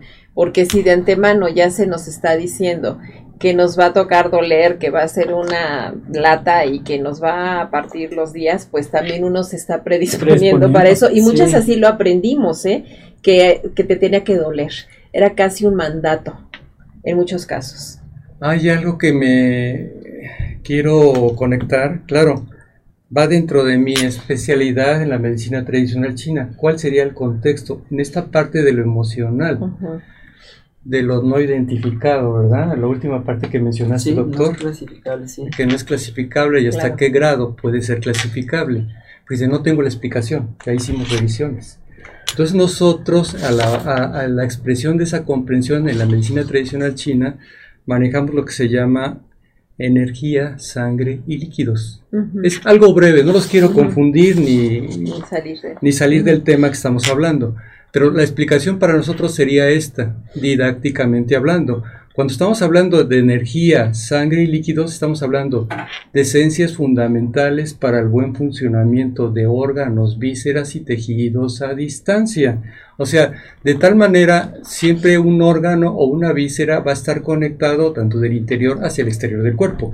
Entonces, la, la alusión en este sentido de las cuestiones psico, Eh, mental, Ajá, bios Eh, emocionales. eh, espiritual o, o del alma, o el estado anémico de una persona, psico, endocrino, hormonas, inmuno, inmunológico, que hemos Ajá. hablado mucho de este tema. De alguna manera nosotros aquí lo, lo, lo- lo conectamos mucho al, al mundo de la medicina tradicional china, o sea, eh, en esos procesos de, de- de disturbios funcionales. ¿Qué tanto es funcional? Bueno, generalmente nosotros no requerimos de que exista un daño estructural necesariamente para dar una comprensión y sabemos que los ciclos eh, ovulatorios o los ciclos sexuales o los ciclos menstruales no necesariamente están conectados con las con las modificaciones hormonales. Sí, cierto, y se considera porque van de la mano. Pero nosotros más que nada hablamos de bloqueo de canal. En este caso referimos que en nuestro tipo de emocional, cuando una mujer está muy excitada, muy estresada, eh, quizá colérica, etcétera, tipo de trastorno afectivo que esté generando, va a generar un bloqueo energético, pero también va a, bloquear- va a generar un bloqueo de, estancamiento de esas esencias que fluye a través de esos canales. Tenemos un canal medio. Ese canal medio le va a dar y va a proporcionar la energía suficiente y, y la, y la trayectoria de, de esa, de esa esencia, de esa sangre hacia los órganos reproductores. Entonces aquí nosotros tenemos el concepto de que el hígado, independientemente del hormonal, va a llevar mucha sangre en esas esencias a los órganos reproductores. Entonces, cuando una persona tiene adelantos O o retrasos, quiere decir que ese canal está bloqueado considerando que ya descartamos de todo lo que se habló anteriormente, que sea el último abreviado, ¿verdad? A identificar, que ahí creo que quedaría muy, muy, muy, Muy oportuno. Muy, oportuno, por eso lo estoy El mencionando. no clasificado. Exactamente, el no clasificado. Entonces, este es causante al momento de que existe ese bloqueo porque puede haber un sangrado por deprivación repentinamente muy abundante y que no lo puedes controlar y que se sigue de frente, como a lo mejor no fue tan extremo o simplemente no se dio porque el sistema estaba bloqueado. Porque tú puedes sacar un perfil hormonal y, y categóricamente ya le, la estudiaste, dices, no es, entonces lo aludimos en no identificado de tipo funcional y de tipo emocional. Ahí categóricamente, por eso, doctora Alicia, doctor Jaime, compañeros, esa sería la explicación para nosotros. Entonces hay un tratamiento específico precisamente para ese tipo de bloqueos. Una vez que se liberan. Se estabiliza nuevamente Claro. el, el nivel funcional y, vuelve otra vez la menstruación a organizarse. Nada más, no los quería confundir, pero creo que fue oportuno mencionarlo. Porque está en esa parte de las, los no clasificados. Sí, y esa ¿no? sería la Claro, explicación. este- Claro. Y ahí me podría meter otros, no voy a están- meter más en otros Sí, cosas, sí, pero sí. ya, adelante. Sí, y es que hay mucho interés de nuestros radioescuchas que agradecemos mucho. Y, por ejemplo, tomando este tema de, del dolor y la, y la cantidad, eh, ¿qué tanto está correlacionado también con posibles eh, alteraciones en caso de embarazo? Pregunta Mariana. Dice, ¿es normal tener dolor en mi regla? Yo siempre he sido muy abundante a tal grado de usar pañal, pero nunca pensé que fuera normal.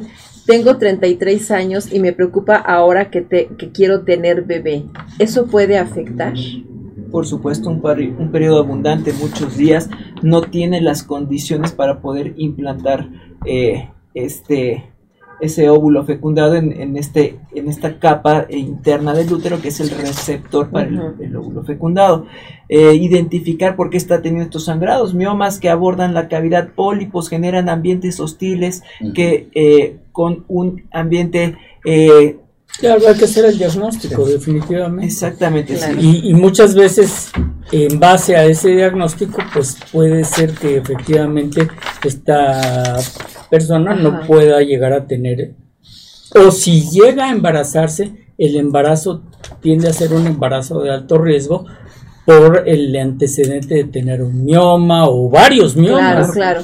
puede O ser Claro. causa de pérdidas Y eh, puede ser causa. de pérdidas de gestacionales pérdidas recurrentes. Y el hablar de miomas o de fibromas o leiomiomas, estos términos, eh, lo importante, la alusión es de tipo benigno, todo este contexto que estamos manejando para que no se... Ujú. se En, el- Sí, en sí. un porcentaje alto sí.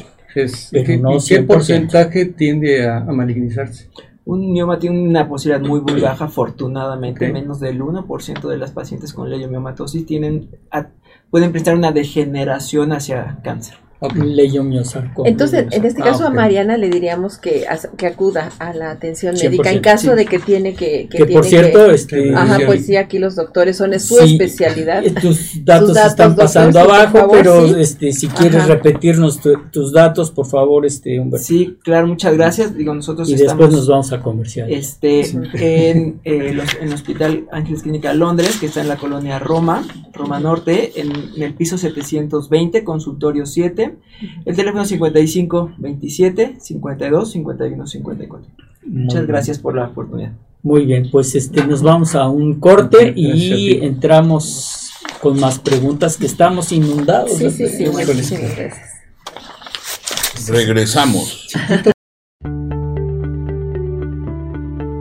Tenemos familiares mayores a 60 años que pueden presentar enfermedades neurodegenerativas como Parkinson, Alzheimer, entre otras, dificultando su capacidad autónoma para realizar tareas de su vida cotidiana. Es importante cuidar de nuestros seres queridos acompañándolos en todo momento. DigitalMed es una empresa dedicada a brindar cuidados a domicilio con personal especializado y de confianza que te ayudará acompañando a esa persona especial. Nuestro equipo de enfermería está capacitado para aplicar cualquier tipo de vacuna, brindar medicamento y apoyo para sus actividades diarias.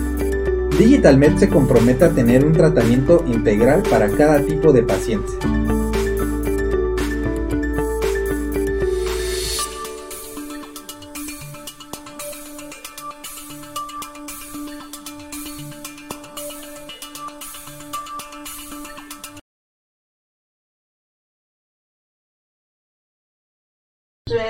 Pero no sé. Pues nuevamente con ustedes. Sí, ya nuevamente lo con pero lo podemos repetir Sí, nuevamente. para sí, nuevamente. nuevamente al aire.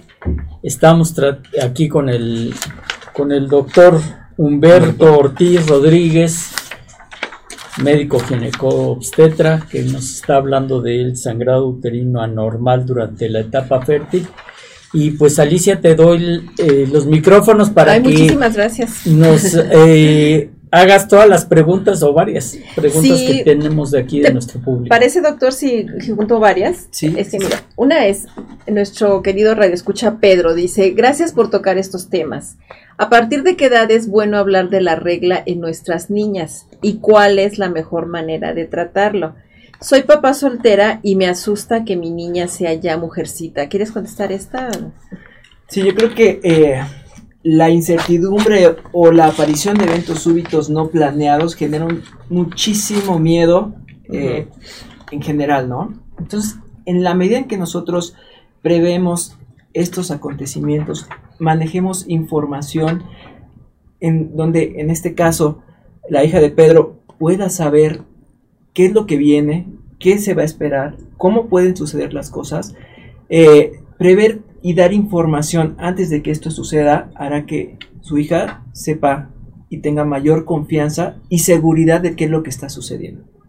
Entonces, Claro. empezarlo a hablar lo más pronto posible. Y lo que comentábamos, con una tranquilidad y, y claridad, incluso en el uso del lenguaje, Claro. ¿no? Porque a veces hablando de las funciones asociadas a la actividad sexual se tiende a utilizar palabras que no vienen al caso, ¿no? Por ejemplo, para nombrar los órganos, físicamente hablando, ¿no? Por eso quería aprovechar esta, esta pregunta que, que dice, ¿qué? Es Pedro. Pedro.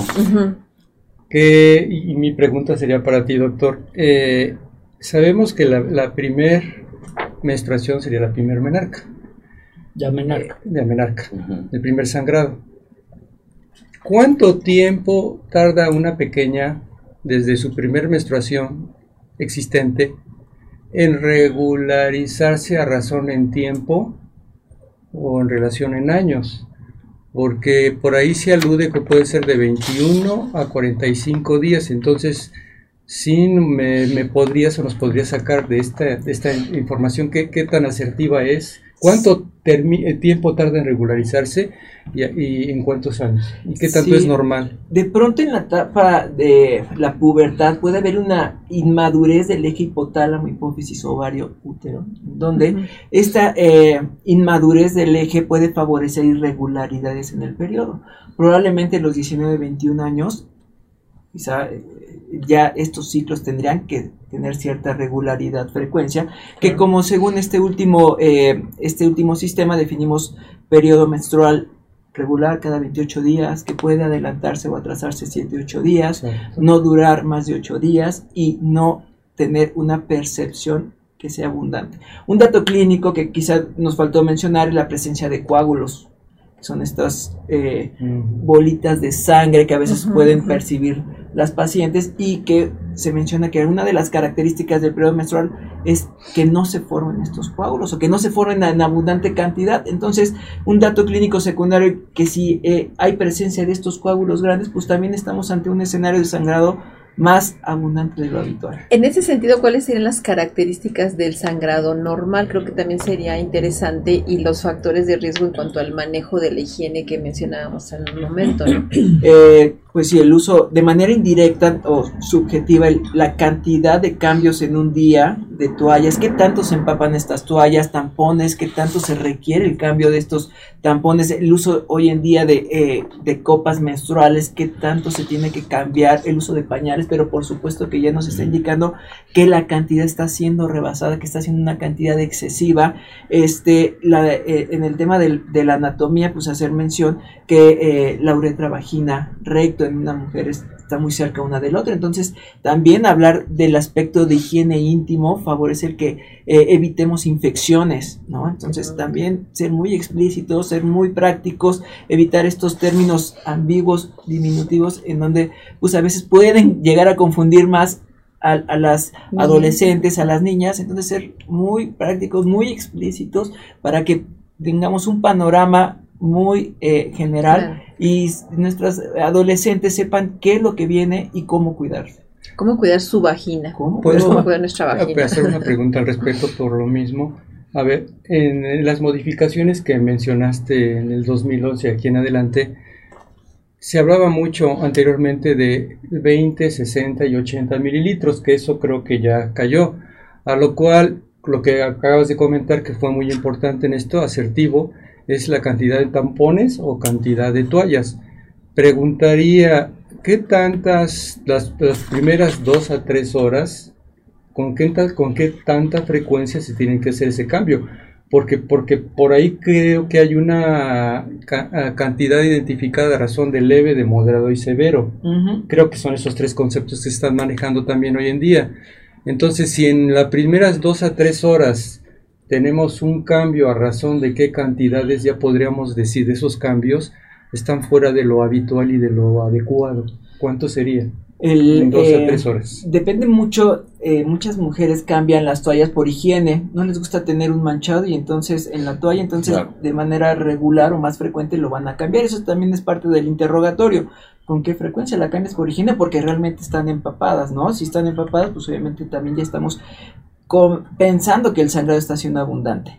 Eh, una toalla completamente empapada llega a absorber 15 mililitros, entonces ya tenemos un cambio en 2-3 horas completamente empapada, estamos tan solo en 3 horas ya tenemos más de quizás 60 mililitros, que en la, eh, un, parámetro eran 80 mililitros, entonces ya quizá automáticamente ya estamos pensando que el sangrado es más abundante. Tampones 2 mililitros, que es lo que se, se menciona, eh, absorbe un tampón eh, completamente usado, 15 a 30 mililitros según el tamaño de la toalla, de la copa menstrual, perdón. Entonces, en función a nuestro interrogatorio, a qué tanto se usan, qué tanto están absorbiendo estas toallas, de manera subjetiva podemos pensar la cantidad del sangrado. Y además no es lo mismo el sangrado de la mañana, de la tarde o de la noche cuando la mujer está durmiendo. Claro. Sí, de hecho, eh, eh, por regla general, el, el, sangrado debe ser mínimo durante la noche. Porque si no hay ni, nictomenorrea, o sea, sangrado más abundante durante la noche, que tampoco es normal. Y otra cosa que, que, de la que hablabas de los coágulos, que también puede ser un factor determinante en la producción de molestia o dolor. El dolor, sí, ¿Por qué? Porque eh, si se forma un coágulo, la matriz va a tratar de sacar ese coágulo y va a, tener contracciones, va, o sea, que va a ser un parto de un... ¿Por qué? Porque se dilata un poquito el cuello de la matriz y eso provoca dolor. Jaime, eso que me acabas de decir al respecto, de ahí que muchas chicas hoy en día dicen es que me tengo que poner algunas toallitas calientes. Claro. Para lo que hace para licuar ese y relajar y que se que se libere muy fácilmente esa menstruación y quite el dolor o, bebidas calientes. Creo que lo estamos Sí, sí, sí, el manejo de dolor así todo suma, ¿no? Estos fomentos, compresas tibias a, nivel de vientre bajo, eh, antiinflamatorios. Una botella con agua. Con ese, tienes la matriz fría, ¿no? Sí, todo, suma. Y el, abdomen y el, vientre. Abundante, pues recordar que, como bien dice el doctor, el sangrado es necrosis. Y eso es muerte de células, muerte celular que se está eliminando. ¿no? el, espasmo uterino, la necrosis, sustancias, todo esto va sumando para que genere el dolor asociado con el Y algo que, que no se está hablando, o sea, de el olor. Es lo que les ah, iba a decir, el, eh, otro indicador, cómo manejar eso, que tanto se evalúa.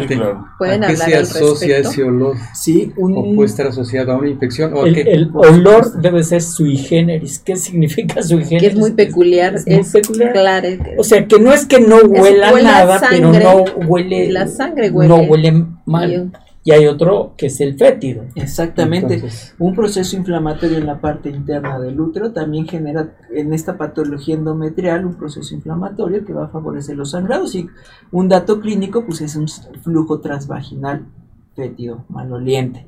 El, el sangrado con mal olor, este, esto habla de un proceso eh, que antecede al, al sangrado anormal por un proceso infeccioso. O, o, sea, quería conectar esto entonces al sentido sería lo siguiente.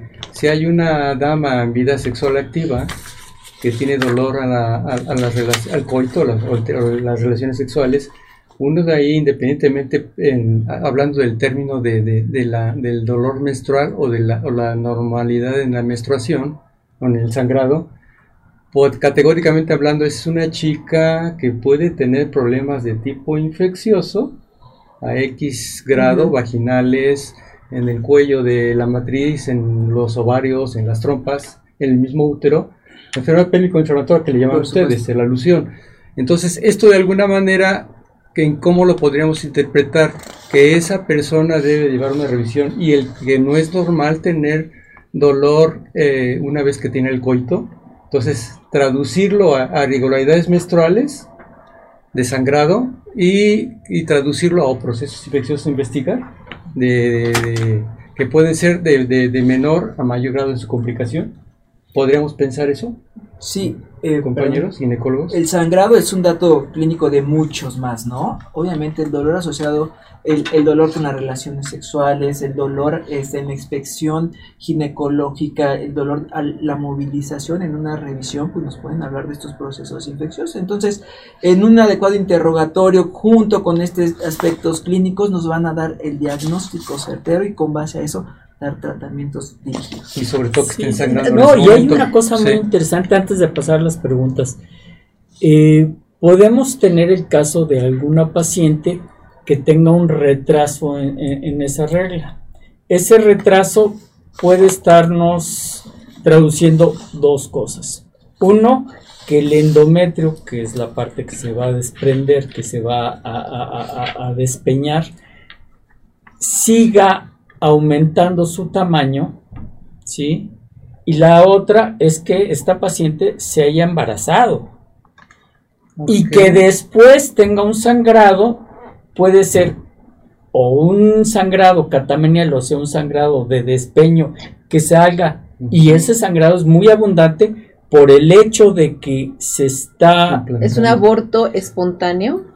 Esa es la segunda, la segunda parte, uh -huh. que pueda ser un aborto, o sea... Que se implante. Y, no, que, que, que, que al contrario. Que lo está expulsando. lo está expulsando. Está expulsando. Está expulsando. Sí. Uh -huh. y, y, viene a mi mente eh, que cuando Dios hizo al, al, hombre y a la mujer y cometieron el pecado original, Dios le dijo a Adán, tú vas a pagar tu pecado con el sudor de tu frente. frente. Y a Eva le dijo, tú lo vas a pagar con sangre. Y Eva dijo, pero, o sea, pero ¿cómo? Dice, bueno, en módicas mensualidades. es que Adán se tenía que poner a trabajar. sí, y, y es que Ajá. si se atrasa en sus mensualidades, puede ser que después el, o sea, se lo cobre con réditos. Qué barbaridad. Por supuesto, muy buen comentario. Y hasta la actualidad. Sí, sí, porque excelente comentario, porque obviamente de las primeras causas que tenemos que descartar en este, en este grupo y en este tema en etapa fértil es el embarazo. Toda sí, claro. mujer que esté expuesta con relaciones a un embarazo es diagnóstico de exclusión. Uh -huh. Ahora, claro, eh, la alusión que estabas eh, comentando, Jaime, doctor, ¿en qué momento, cuando hablaste ahorita de, pensar siempre en el embarazo, una vez que se implanta, que es alusión creo que a la segunda semana de inicio, que tienes vida sexual activa, puedes presentar sangrado.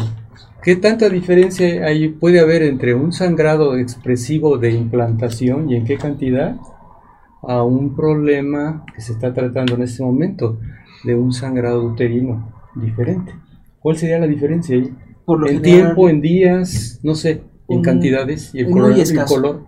Muy escaso el sangrado tiene que ser muy escaso y obviamente con base a nuestro interrogatorio pues no tiene, eh, está fuera del ciclo, está eh, eh, asociado a una fecha de última menstruación, entonces por lo general tiende a ser un manchado muy muy leve, no como el sangrado normal en donde vienen grandes cantidades con esta presencia de coágulos y este con otras características. Okay.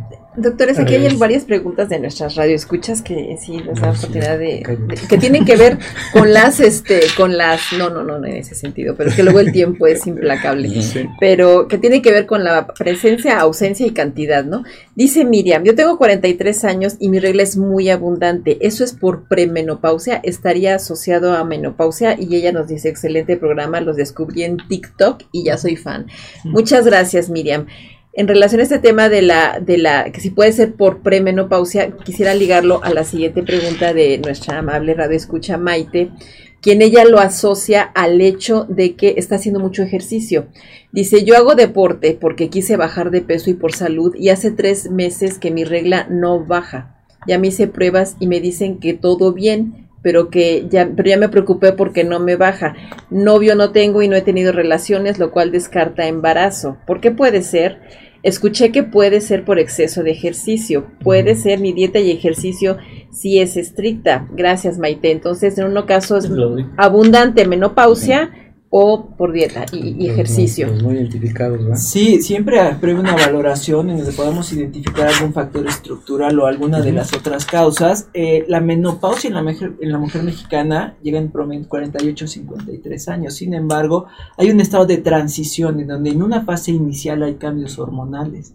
En, una primera, en esta primera etapa los periodos se tienen a, a cortar es decir, volverse más frecuentes, por lo mismo quizá de mayor cantidad, mayor duración, conforme se vaya retirando o nos vayamos aproximando a la etapa menopáusica y la reserva en los ovarios vaya disminuyendo, los periodos se van a ir atrasando hasta desaparecer.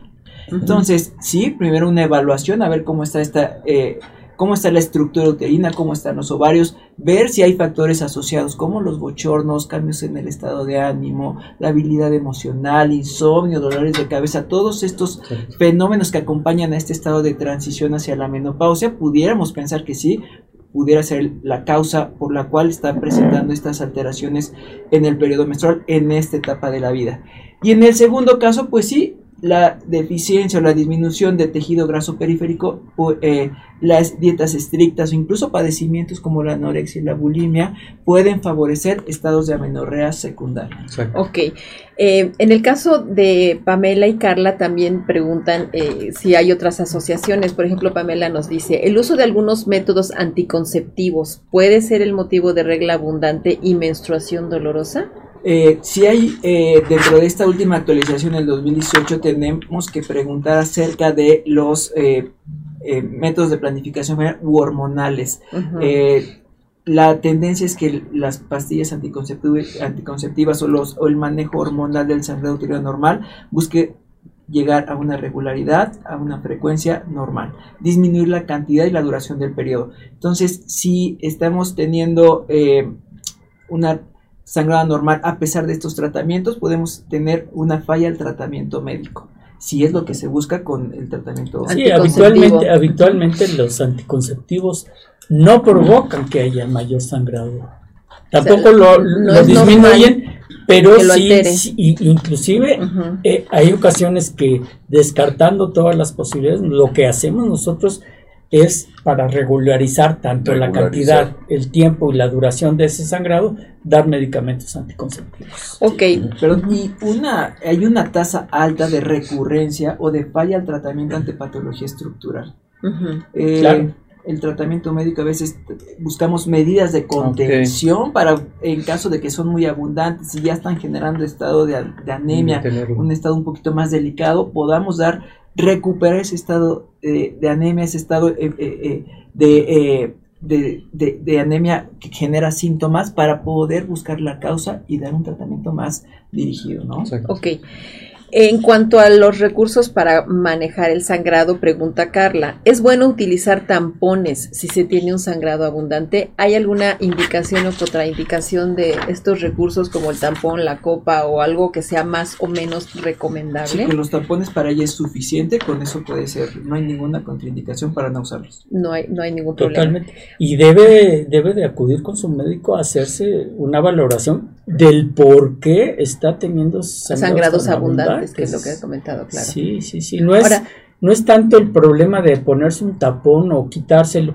Y hablando de los tampones, eh, yo eh, pues aprovecho para decir que el cambio, Eso porque sí. hay gente que no se los cambia, Cambia. en forma Es regular, importante, es importante hacer este mención en este momento de que es necesario hacer un, un recambio de esos tampones por lo menos dos, tres veces o, o cuatro al día. Sobre todo a- haciendo alusión a estas personas, a las damas que tienen eh, una actividad de ejercicio, Ujú, ujú. que están sometidas a, a condiciones extremas, que usan tampones o las que van a nadar.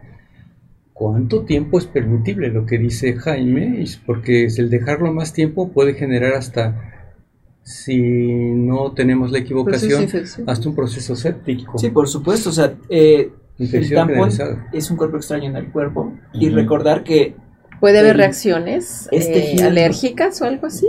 O- Pues, o, o Más sépticas, que como alérgicas, ujú. infecciosas, dependiendo del tiempo de... Exactamente y de permanencia. Para una infección. la menstruación es tejido que se desprende un tejido necrótico que ya junto con un tampón de mucho tiempo, junto con este tejido necrótico, pues es, va generando los medios propicios para un proceso infeccioso. Un caldo de cultivo. Un caldo de cultivo, sí, exactamente. Claro. Con todas las Y otra de las cuestiones, vámonos al otro extremo, es el uso de endoceptivos, o sea, el la- colocar este, dispositivos Exacto. intrauterinos con, con que, que liberan 20 microgramos de levonorgestrel, que es el Mirena, y este va a hacer que no se eh, prolifere el endometrio, o sea, que no se engruese Claro.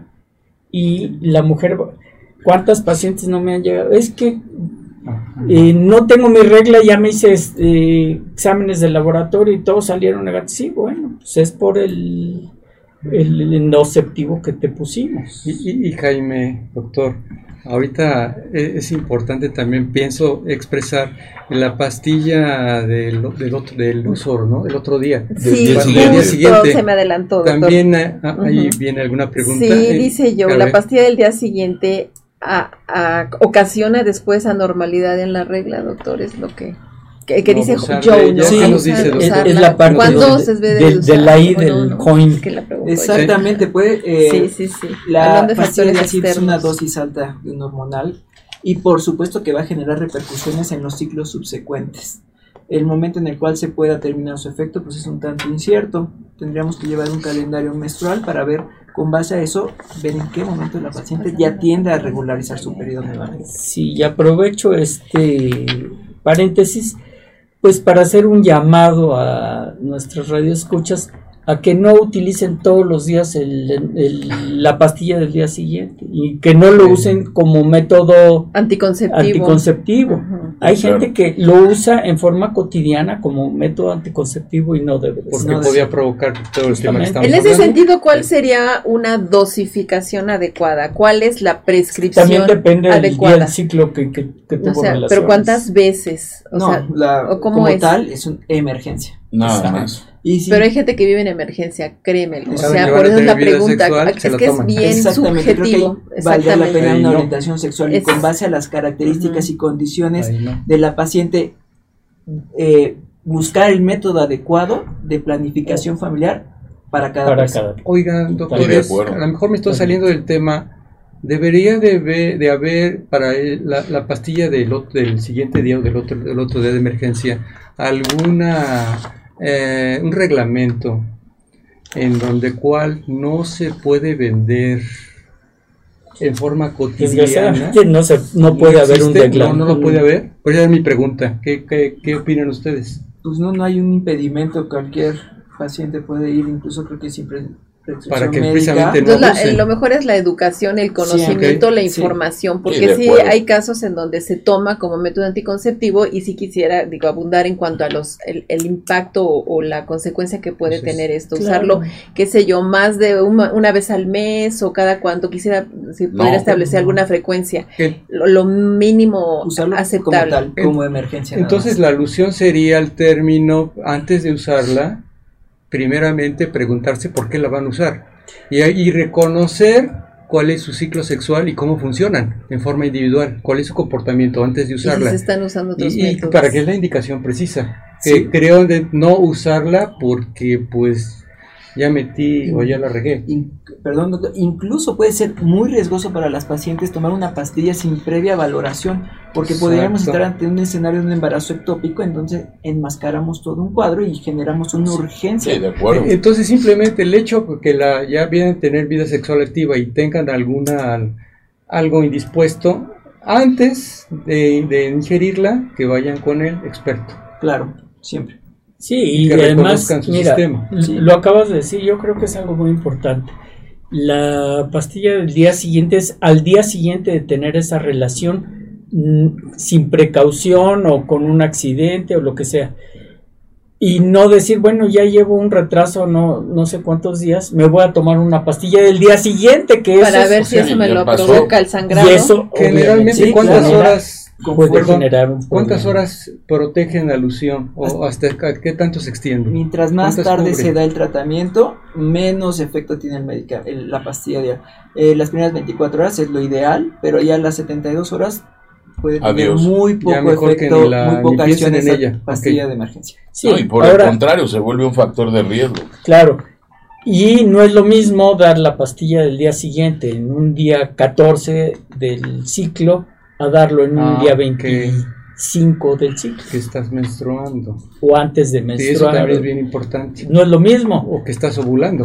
O que estás a están punto ovulando. Yo te voy a decir, a mí me habla una paciente que está arreglando perfectamente bien, sin ningún problema, y el día 26 tuvo una relación sin protección, y si me habla por teléfono para preguntarme si se toma sí, la pastilla del día siguiente, le digo que no. Exacto. Sí, tiene, Sí, Porque está dentro hay del que- ciclo de Hay que valorar la mitad o el final claro, del ciclo. Claro. Sí, porque la probabilidad de que se embarace al día 25 del ciclo es muy poco. Claro. Exacto. Siguen algunas preguntas que nos, to- no- nos toman sí algunas muy cuestiones Muy alta la que, se han, posibilidad. Claro. ajá, que se han mencionado, pero por ejemplo eh, nos preguntan, eh, no digo el nombre, pero eh, dice, ¿cómo saber o diferenciar un coágulo? Yo soy muy abundante y me dura cinco días con mucho dolor. Antes no lo era y se me disparó después de tener a mi primer bebé.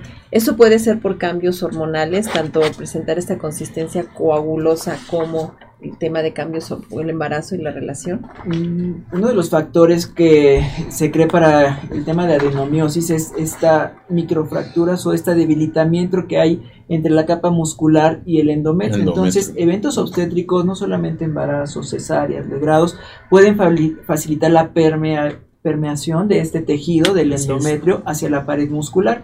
Entonces habría que hacer un, un análisis, un- un, eh, una valoración para ver si no hay un tipo de estas alteraciones. Desgraciadamente eh, no hay un, o sea, la- el diagnóstico se hace por exclusión, porque el ultrasonido es muy poco sensible a decirme, mira, tiene una adenomiosis. El ultrasonido en manos expertas puede decirnos, efectivamente, sí hay datos de una adenomiosis, pero no lo puede nombrar al 100%. Exacto. Creo que aquí respondieron eh, la, la pregunta de Olivia que dice, la endometriosis provoca sangrado abundante y dolor, ¿cómo identificarlo? O sea, si hay que, es necesario cuando hay esa abundancia y ese dolor, pues generar eh, la atención médica para determinar, ¿no? Si es una endometriosis. Ella nos felicita y dice muchas gracias, ya nos sigue y soy su fan. Muchísimas gracias, Olivia. También, este, sin dejar de lado, porque es muy recurrente el tema del dolor. Muchas gracias, Lupita, que estás conectada. Lupita Ortiz Palacios nos pregunta, ¿cómo evitar el dolor? ¿Hay algo preventivo? Dicen, menos agua y menos sal funciona. Porque unas perso ¿Por qué unas personas tienen dolor menstrual, unas mujeres, y otras no?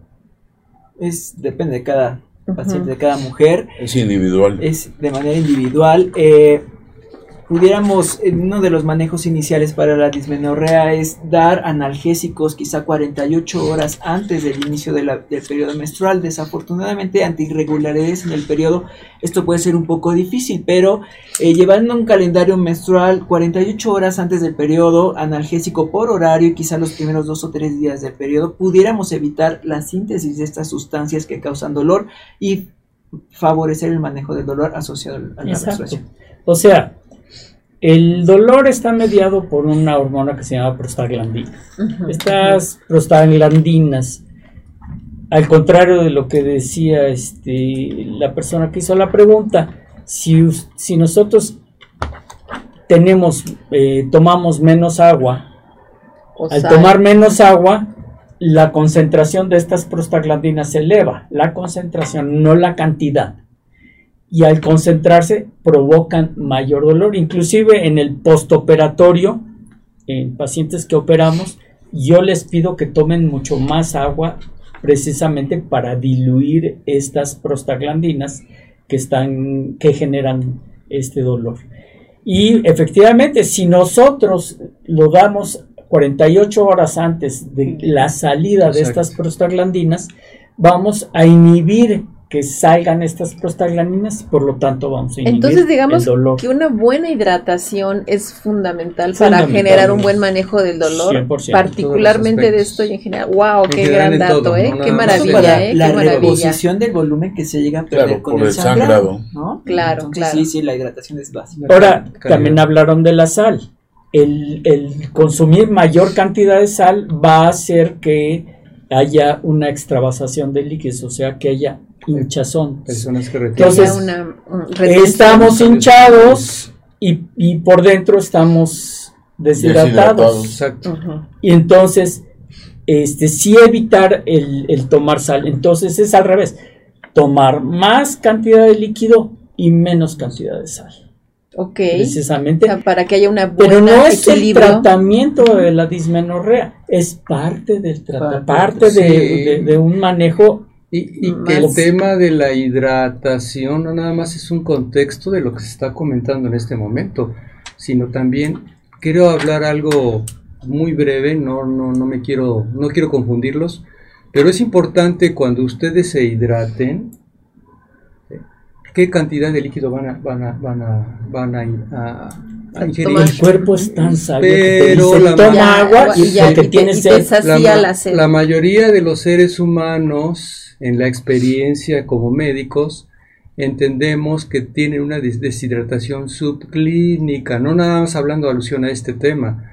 La mayoría están deshidratados y mucho más en época de invierno porque no toman agua. Claro, se va a reflejar más en época de calor, pero también es muy importante ahorita la calidad de agua que ingieran porque desafortunadamente el boom de las aguas bajas en minerales, Ese es otro esas tema. es otro tema. No busquen, no, no quiero dar nombres comerciales para no meternos en conflicto con las cadenas, pero busquen aguas no, no energetizantes, sino que los vayan a hidratar y que contengan minerales, no desmineralizadas, porque esas aguas, en lugar de hidratarlos, los van a deshidratar más y van a perder más minerales. Así se tomen los dos litros que dicen por ahí el reto. Entonces hay que buscar aguas no energetizantes, sino ¿no? Minerales. ricas en Ricas en minerales. Ya sería otro tema que podríamos Claro. tratar en otro En algún momento. momento, claro. Sí.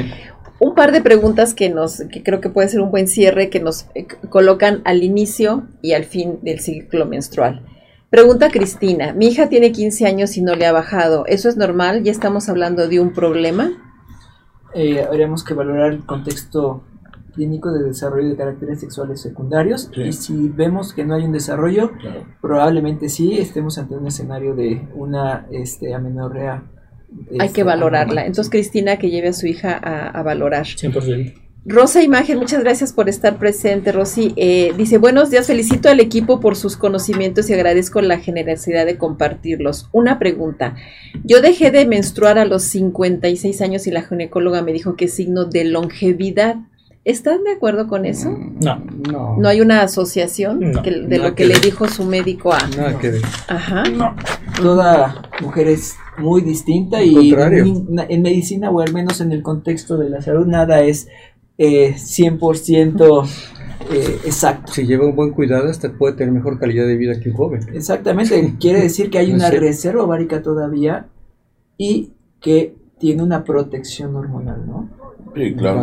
Claro, nada más co- como detalle lo que insistía tanto en la pregunta y lo que atinadamente comentaron, doctor, que lo trajo a la, a la discusión, pero di- dice Pam que, bueno, ya se habló bastante de la, de la pastilla sobre el día siguiente y métodos anticonceptivos, y es que dice, tengo una amiga que se llega a tomar más de 10 pastillas en menos de 15 días, y por más que digo que no lo haga, le vale.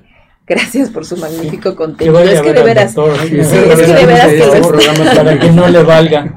Sí, hay otras Claro. opciones de cuidarse seguras Sí. eh, y no recurriendo a esta práctica que puede poner hasta cierto punto en En riesgo. riesgo su vida. Totalmente. La está poniendo en riesgo. Sí, sí es Si un es que riesgo no, está. importante, Sí, ¿no? sí, el tema hormonal también puede tiene efectos secundarios y abusar de ellos o no saberlos indicar eh, para cada paciente puede Ah, tener que saber. también repercusiones. Es Sí, por eso les decía, insiste tanto en de cua- qué es lo normal y es que el tema de la emergencia también tiene un grado de subjetividad. O sea, hay gente que se siente que vive en emergencia todo el tiempo y que está, digo, pues estar tomándose 10 en 15 días, ¿cómo se está entendiendo un estado de urgencia? ¿no? Aquí lo han señalado, o sea, en términos prácticos es como cuando manejamos los logismos, ¿sí?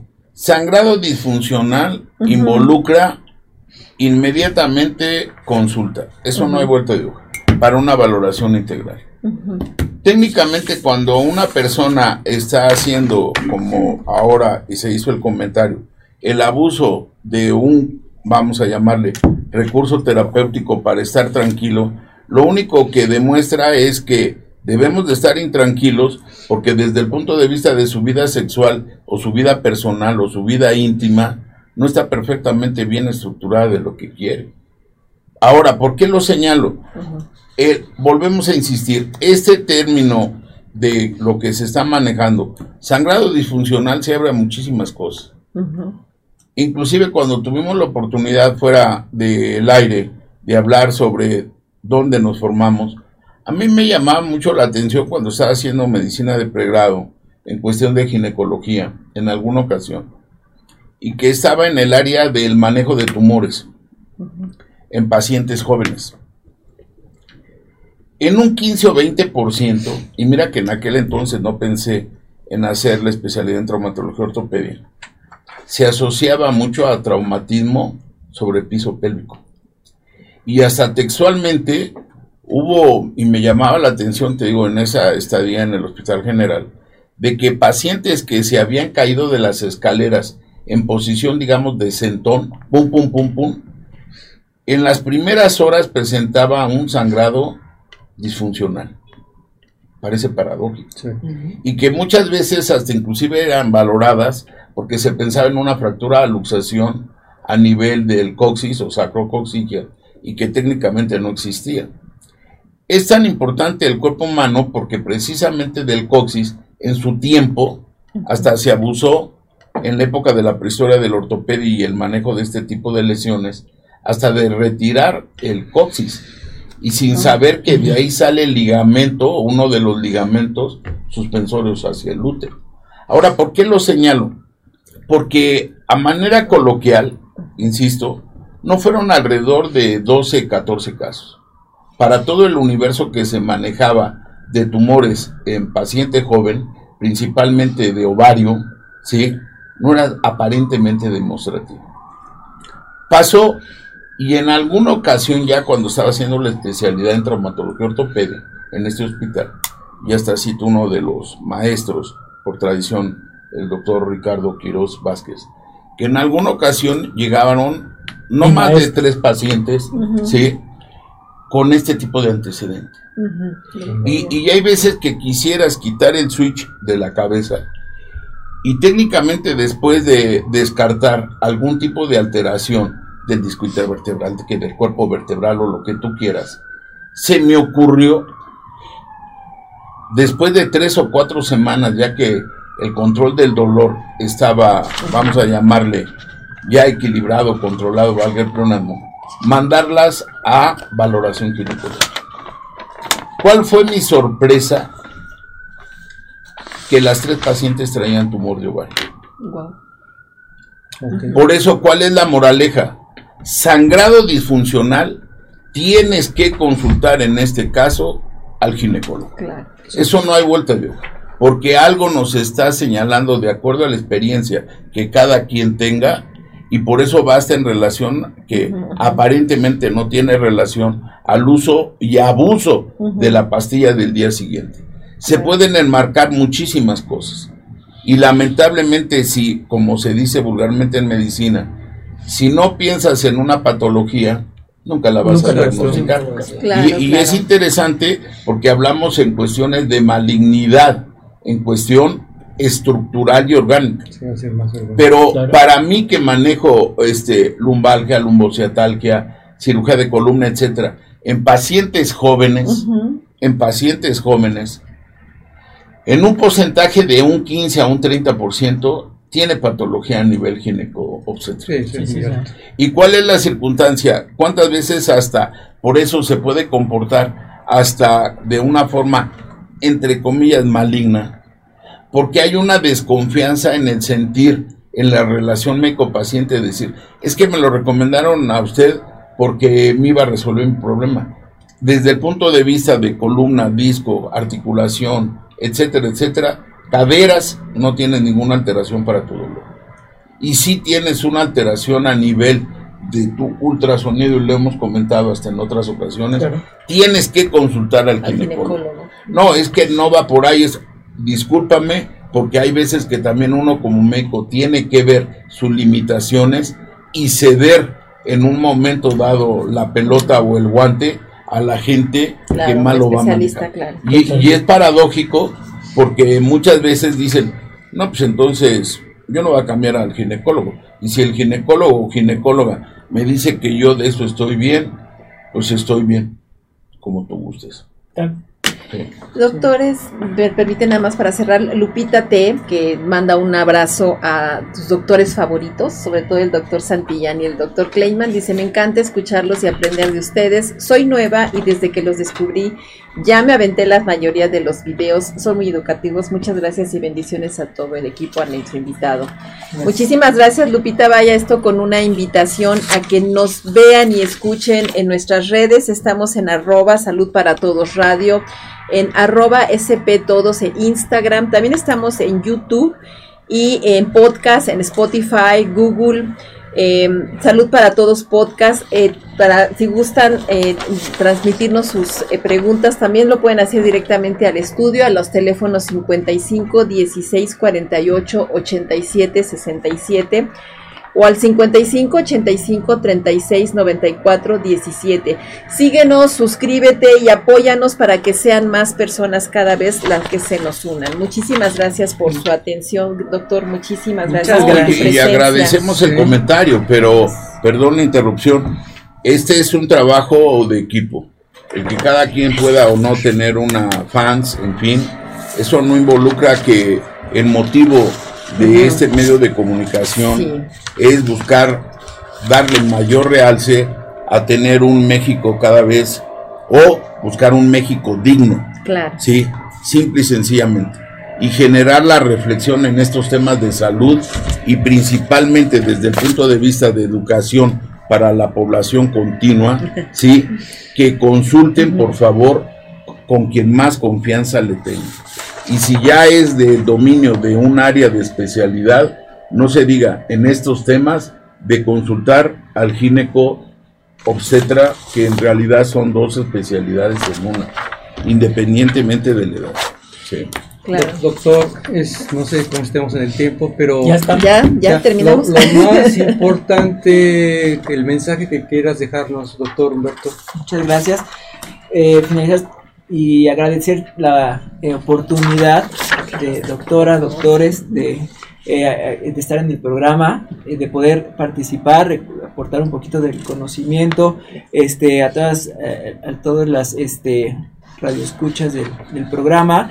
Pues siempre la prevención, no automedicarse, buscar una orientación, incluso antes de que suceda, siempre la prevención va a ser lo más importante, este, eh, pues eh, acudir al, al especialista para que pueda detectar, orientar, diagnosticar, dar un tratamiento con toda la seguridad, este, y creo que ese sería el comentario final, digo, y, y agradecer nuevamente la oportunidad de trabajar. Sí, Flor nos pide si podrían repetir los datos, otros radioescuchas también. Por favor, repetir los Es- datos. eh, estamos en, el, en la Clínica Ángeles Londres, que está en la colonia Roma Norte, frontera 74, piso 720, eh, 720, consultorio 720, piso 7, y el teléfono es el 55 27 52 5154. Ok, y gracias, este Ceci, a todos, gracias por este excelente contenido, bendiciones. Dice, doctores, ustedes deberían hacerse virales. Nuestros jóvenes y hasta nosotros los adultos, no, ya sabemos cosas, no sabemos muchas cosas de nuestra salud y damos por normales cosas que no son. Y en ese sentido, pues es una gran aportación. Eh, mando bendiciones, eso lo comentó Ceci, muchísimas gracias Ceci. Virginia dice, mando bendición a la mesa, gracias por su gran contenido. Nos piden que abordemos temas que veremos posteriormente. Nos dice Virginia que si se puede hablar más sobre la menopausia y cómo manejar el no reglar y a veces no se toca tanto y si nos afecta tanto física como mentalmente a veces pues no sabemos qué hacer. Entonces pues en este sentido gracias por seguir nuestros programas y estaremos tratando en algún momento, doctor. gracias. Sí, gracias. Este eh, gracias a todos que nos están escuchando. Me gustaría agregar un aspecto que me, parece muy importante. Independientemente del tema que, que se, que se eh, identificó el día de hoy, hay que comprender que la medicina es la totalidad. Independientemente, antes era única la especialidad, después fue interdisciplinaria o es multidisciplinario. Y hay que entender que la medicina es parte del contexto de la medicina interna en forma general. Entonces, por ejemplo, tenemos en el tema alucido a todos los padecimientos crónicos degenerativos o no degenerativos con factores de riesgo. Siempre hemos hablado de sobrepeso, hemos hablado de obesidad o obesidad mórbida como factores de riesgo potenciales y en la clásica diabetes o la resistencia a la insulina. Pero no dejemos eh, de antemano pensar que estas personas no pueden estar inmersas en este tipo de padecimientos y en otros, porque sabemos que hoy en día las personas que tienen sobrepeso y resistencia a la insulina, que es el tema muy importante, Jaime, que te gusta mucho y nos gusta mucho, está asociado a 13, a 13 tipos de cáncer. Que claro, el programa de hoy no fue directamente hacia el cáncer, pero quiero decir esto, si tenemos a una persona que masivamente ha perdido peso por arriba de 4 o más kilos en corto tiempo, no nada más hay que pensar en el término de las disfunciones de sangrado uterino. En el contexto hay que entender que también puede haber hemorragias o sangrados silenciosos. ¿En dónde? En tubo digestivo. Hoy en día sabemos que el, cáncer de colon a nivel rectal se está incrementando. Se hacía alusión a hacer una endoscopia cuando el paciente tenía factores de riesgo familiares como el término de poliposis familiar múltiple. En este momento se utilizó el término de pólipos, pero dentro asociados en la matriz. Pues en este caso puede haber pólipos en el intestino o otro tipo de anomalía que hay que liberarlos. Por eso la indicación es hacer una endoscopía. Y recuerden, sangrado silencioso puede ser igual a pérdida de peso y anemia, categóricamente hablando. Entonces, no echen en, en tema roto también el concepto de problemas digestivos asociados a la pérdida de peso y al sangrado. Pues muy gracias, doctor. Muchísimas gracias. Este, gracias, doctor. No sé si quieras este, cerrar con algo. Ya dijiste algo muy importante, ratificar. Este. Pues eh, ante la frecuencia de este padecimiento, no duden en acudir a un médico especialista en donde las puedan eh, orientar eh, acerca de la causa por la cual se están presentando estas alteraciones. Y, se quedó todavía mucho en el tintero y todavía nos quedó el tratamiento, que esa es otra. Súper importante. Esa es otra cosa. Pues, pues hago, te hago entrega en nombre de mis compañeros. Muchas de gracias. Tu, de tu reconocimiento por haber estado aquí en el programa. Muchas gracias. Sí, dice el, el reconocimiento Salud para Todos Radio otorga el presente reconocimiento al doctor Humberto Ortiz Rodríguez Ginecobstetra por su participación. Muchas gracias. En el este por su participación con, en el programa con el tema sangrado uterino anormal durante la etapa fértil. Y bueno, pues este cerramos con broche de oro y no me resta más que desearles un buen día y un mejor fin de semana. Gracias a todos. Muchas gracias, queridos radioscuchas. Gracias, gracias, la próxima doctores, gracias. Mejor día, gracias. tiempos. Y, y, por un México digno siempre. y no violencia. A buscar la reflexión en todos los temas. Ay, sí, muchísimas sí. gracias, doctores. Pues, no hay más. Gracias, Ay, gracias. muchísimas gracias, Ay. Hola, ¿qué tal? Soy el doctor Gabriel Poceros, médico ginecólogo e integrante del programa Salud para Todos Radio Online.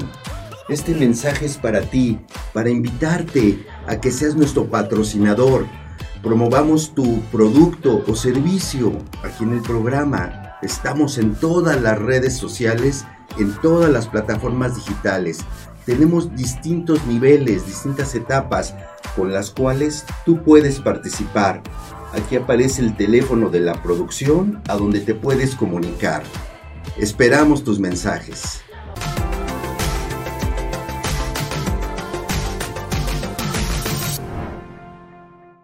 Hola, ¿qué tal? Soy el doctor Ernesto Santillán, conductor del programa Salud para Todos.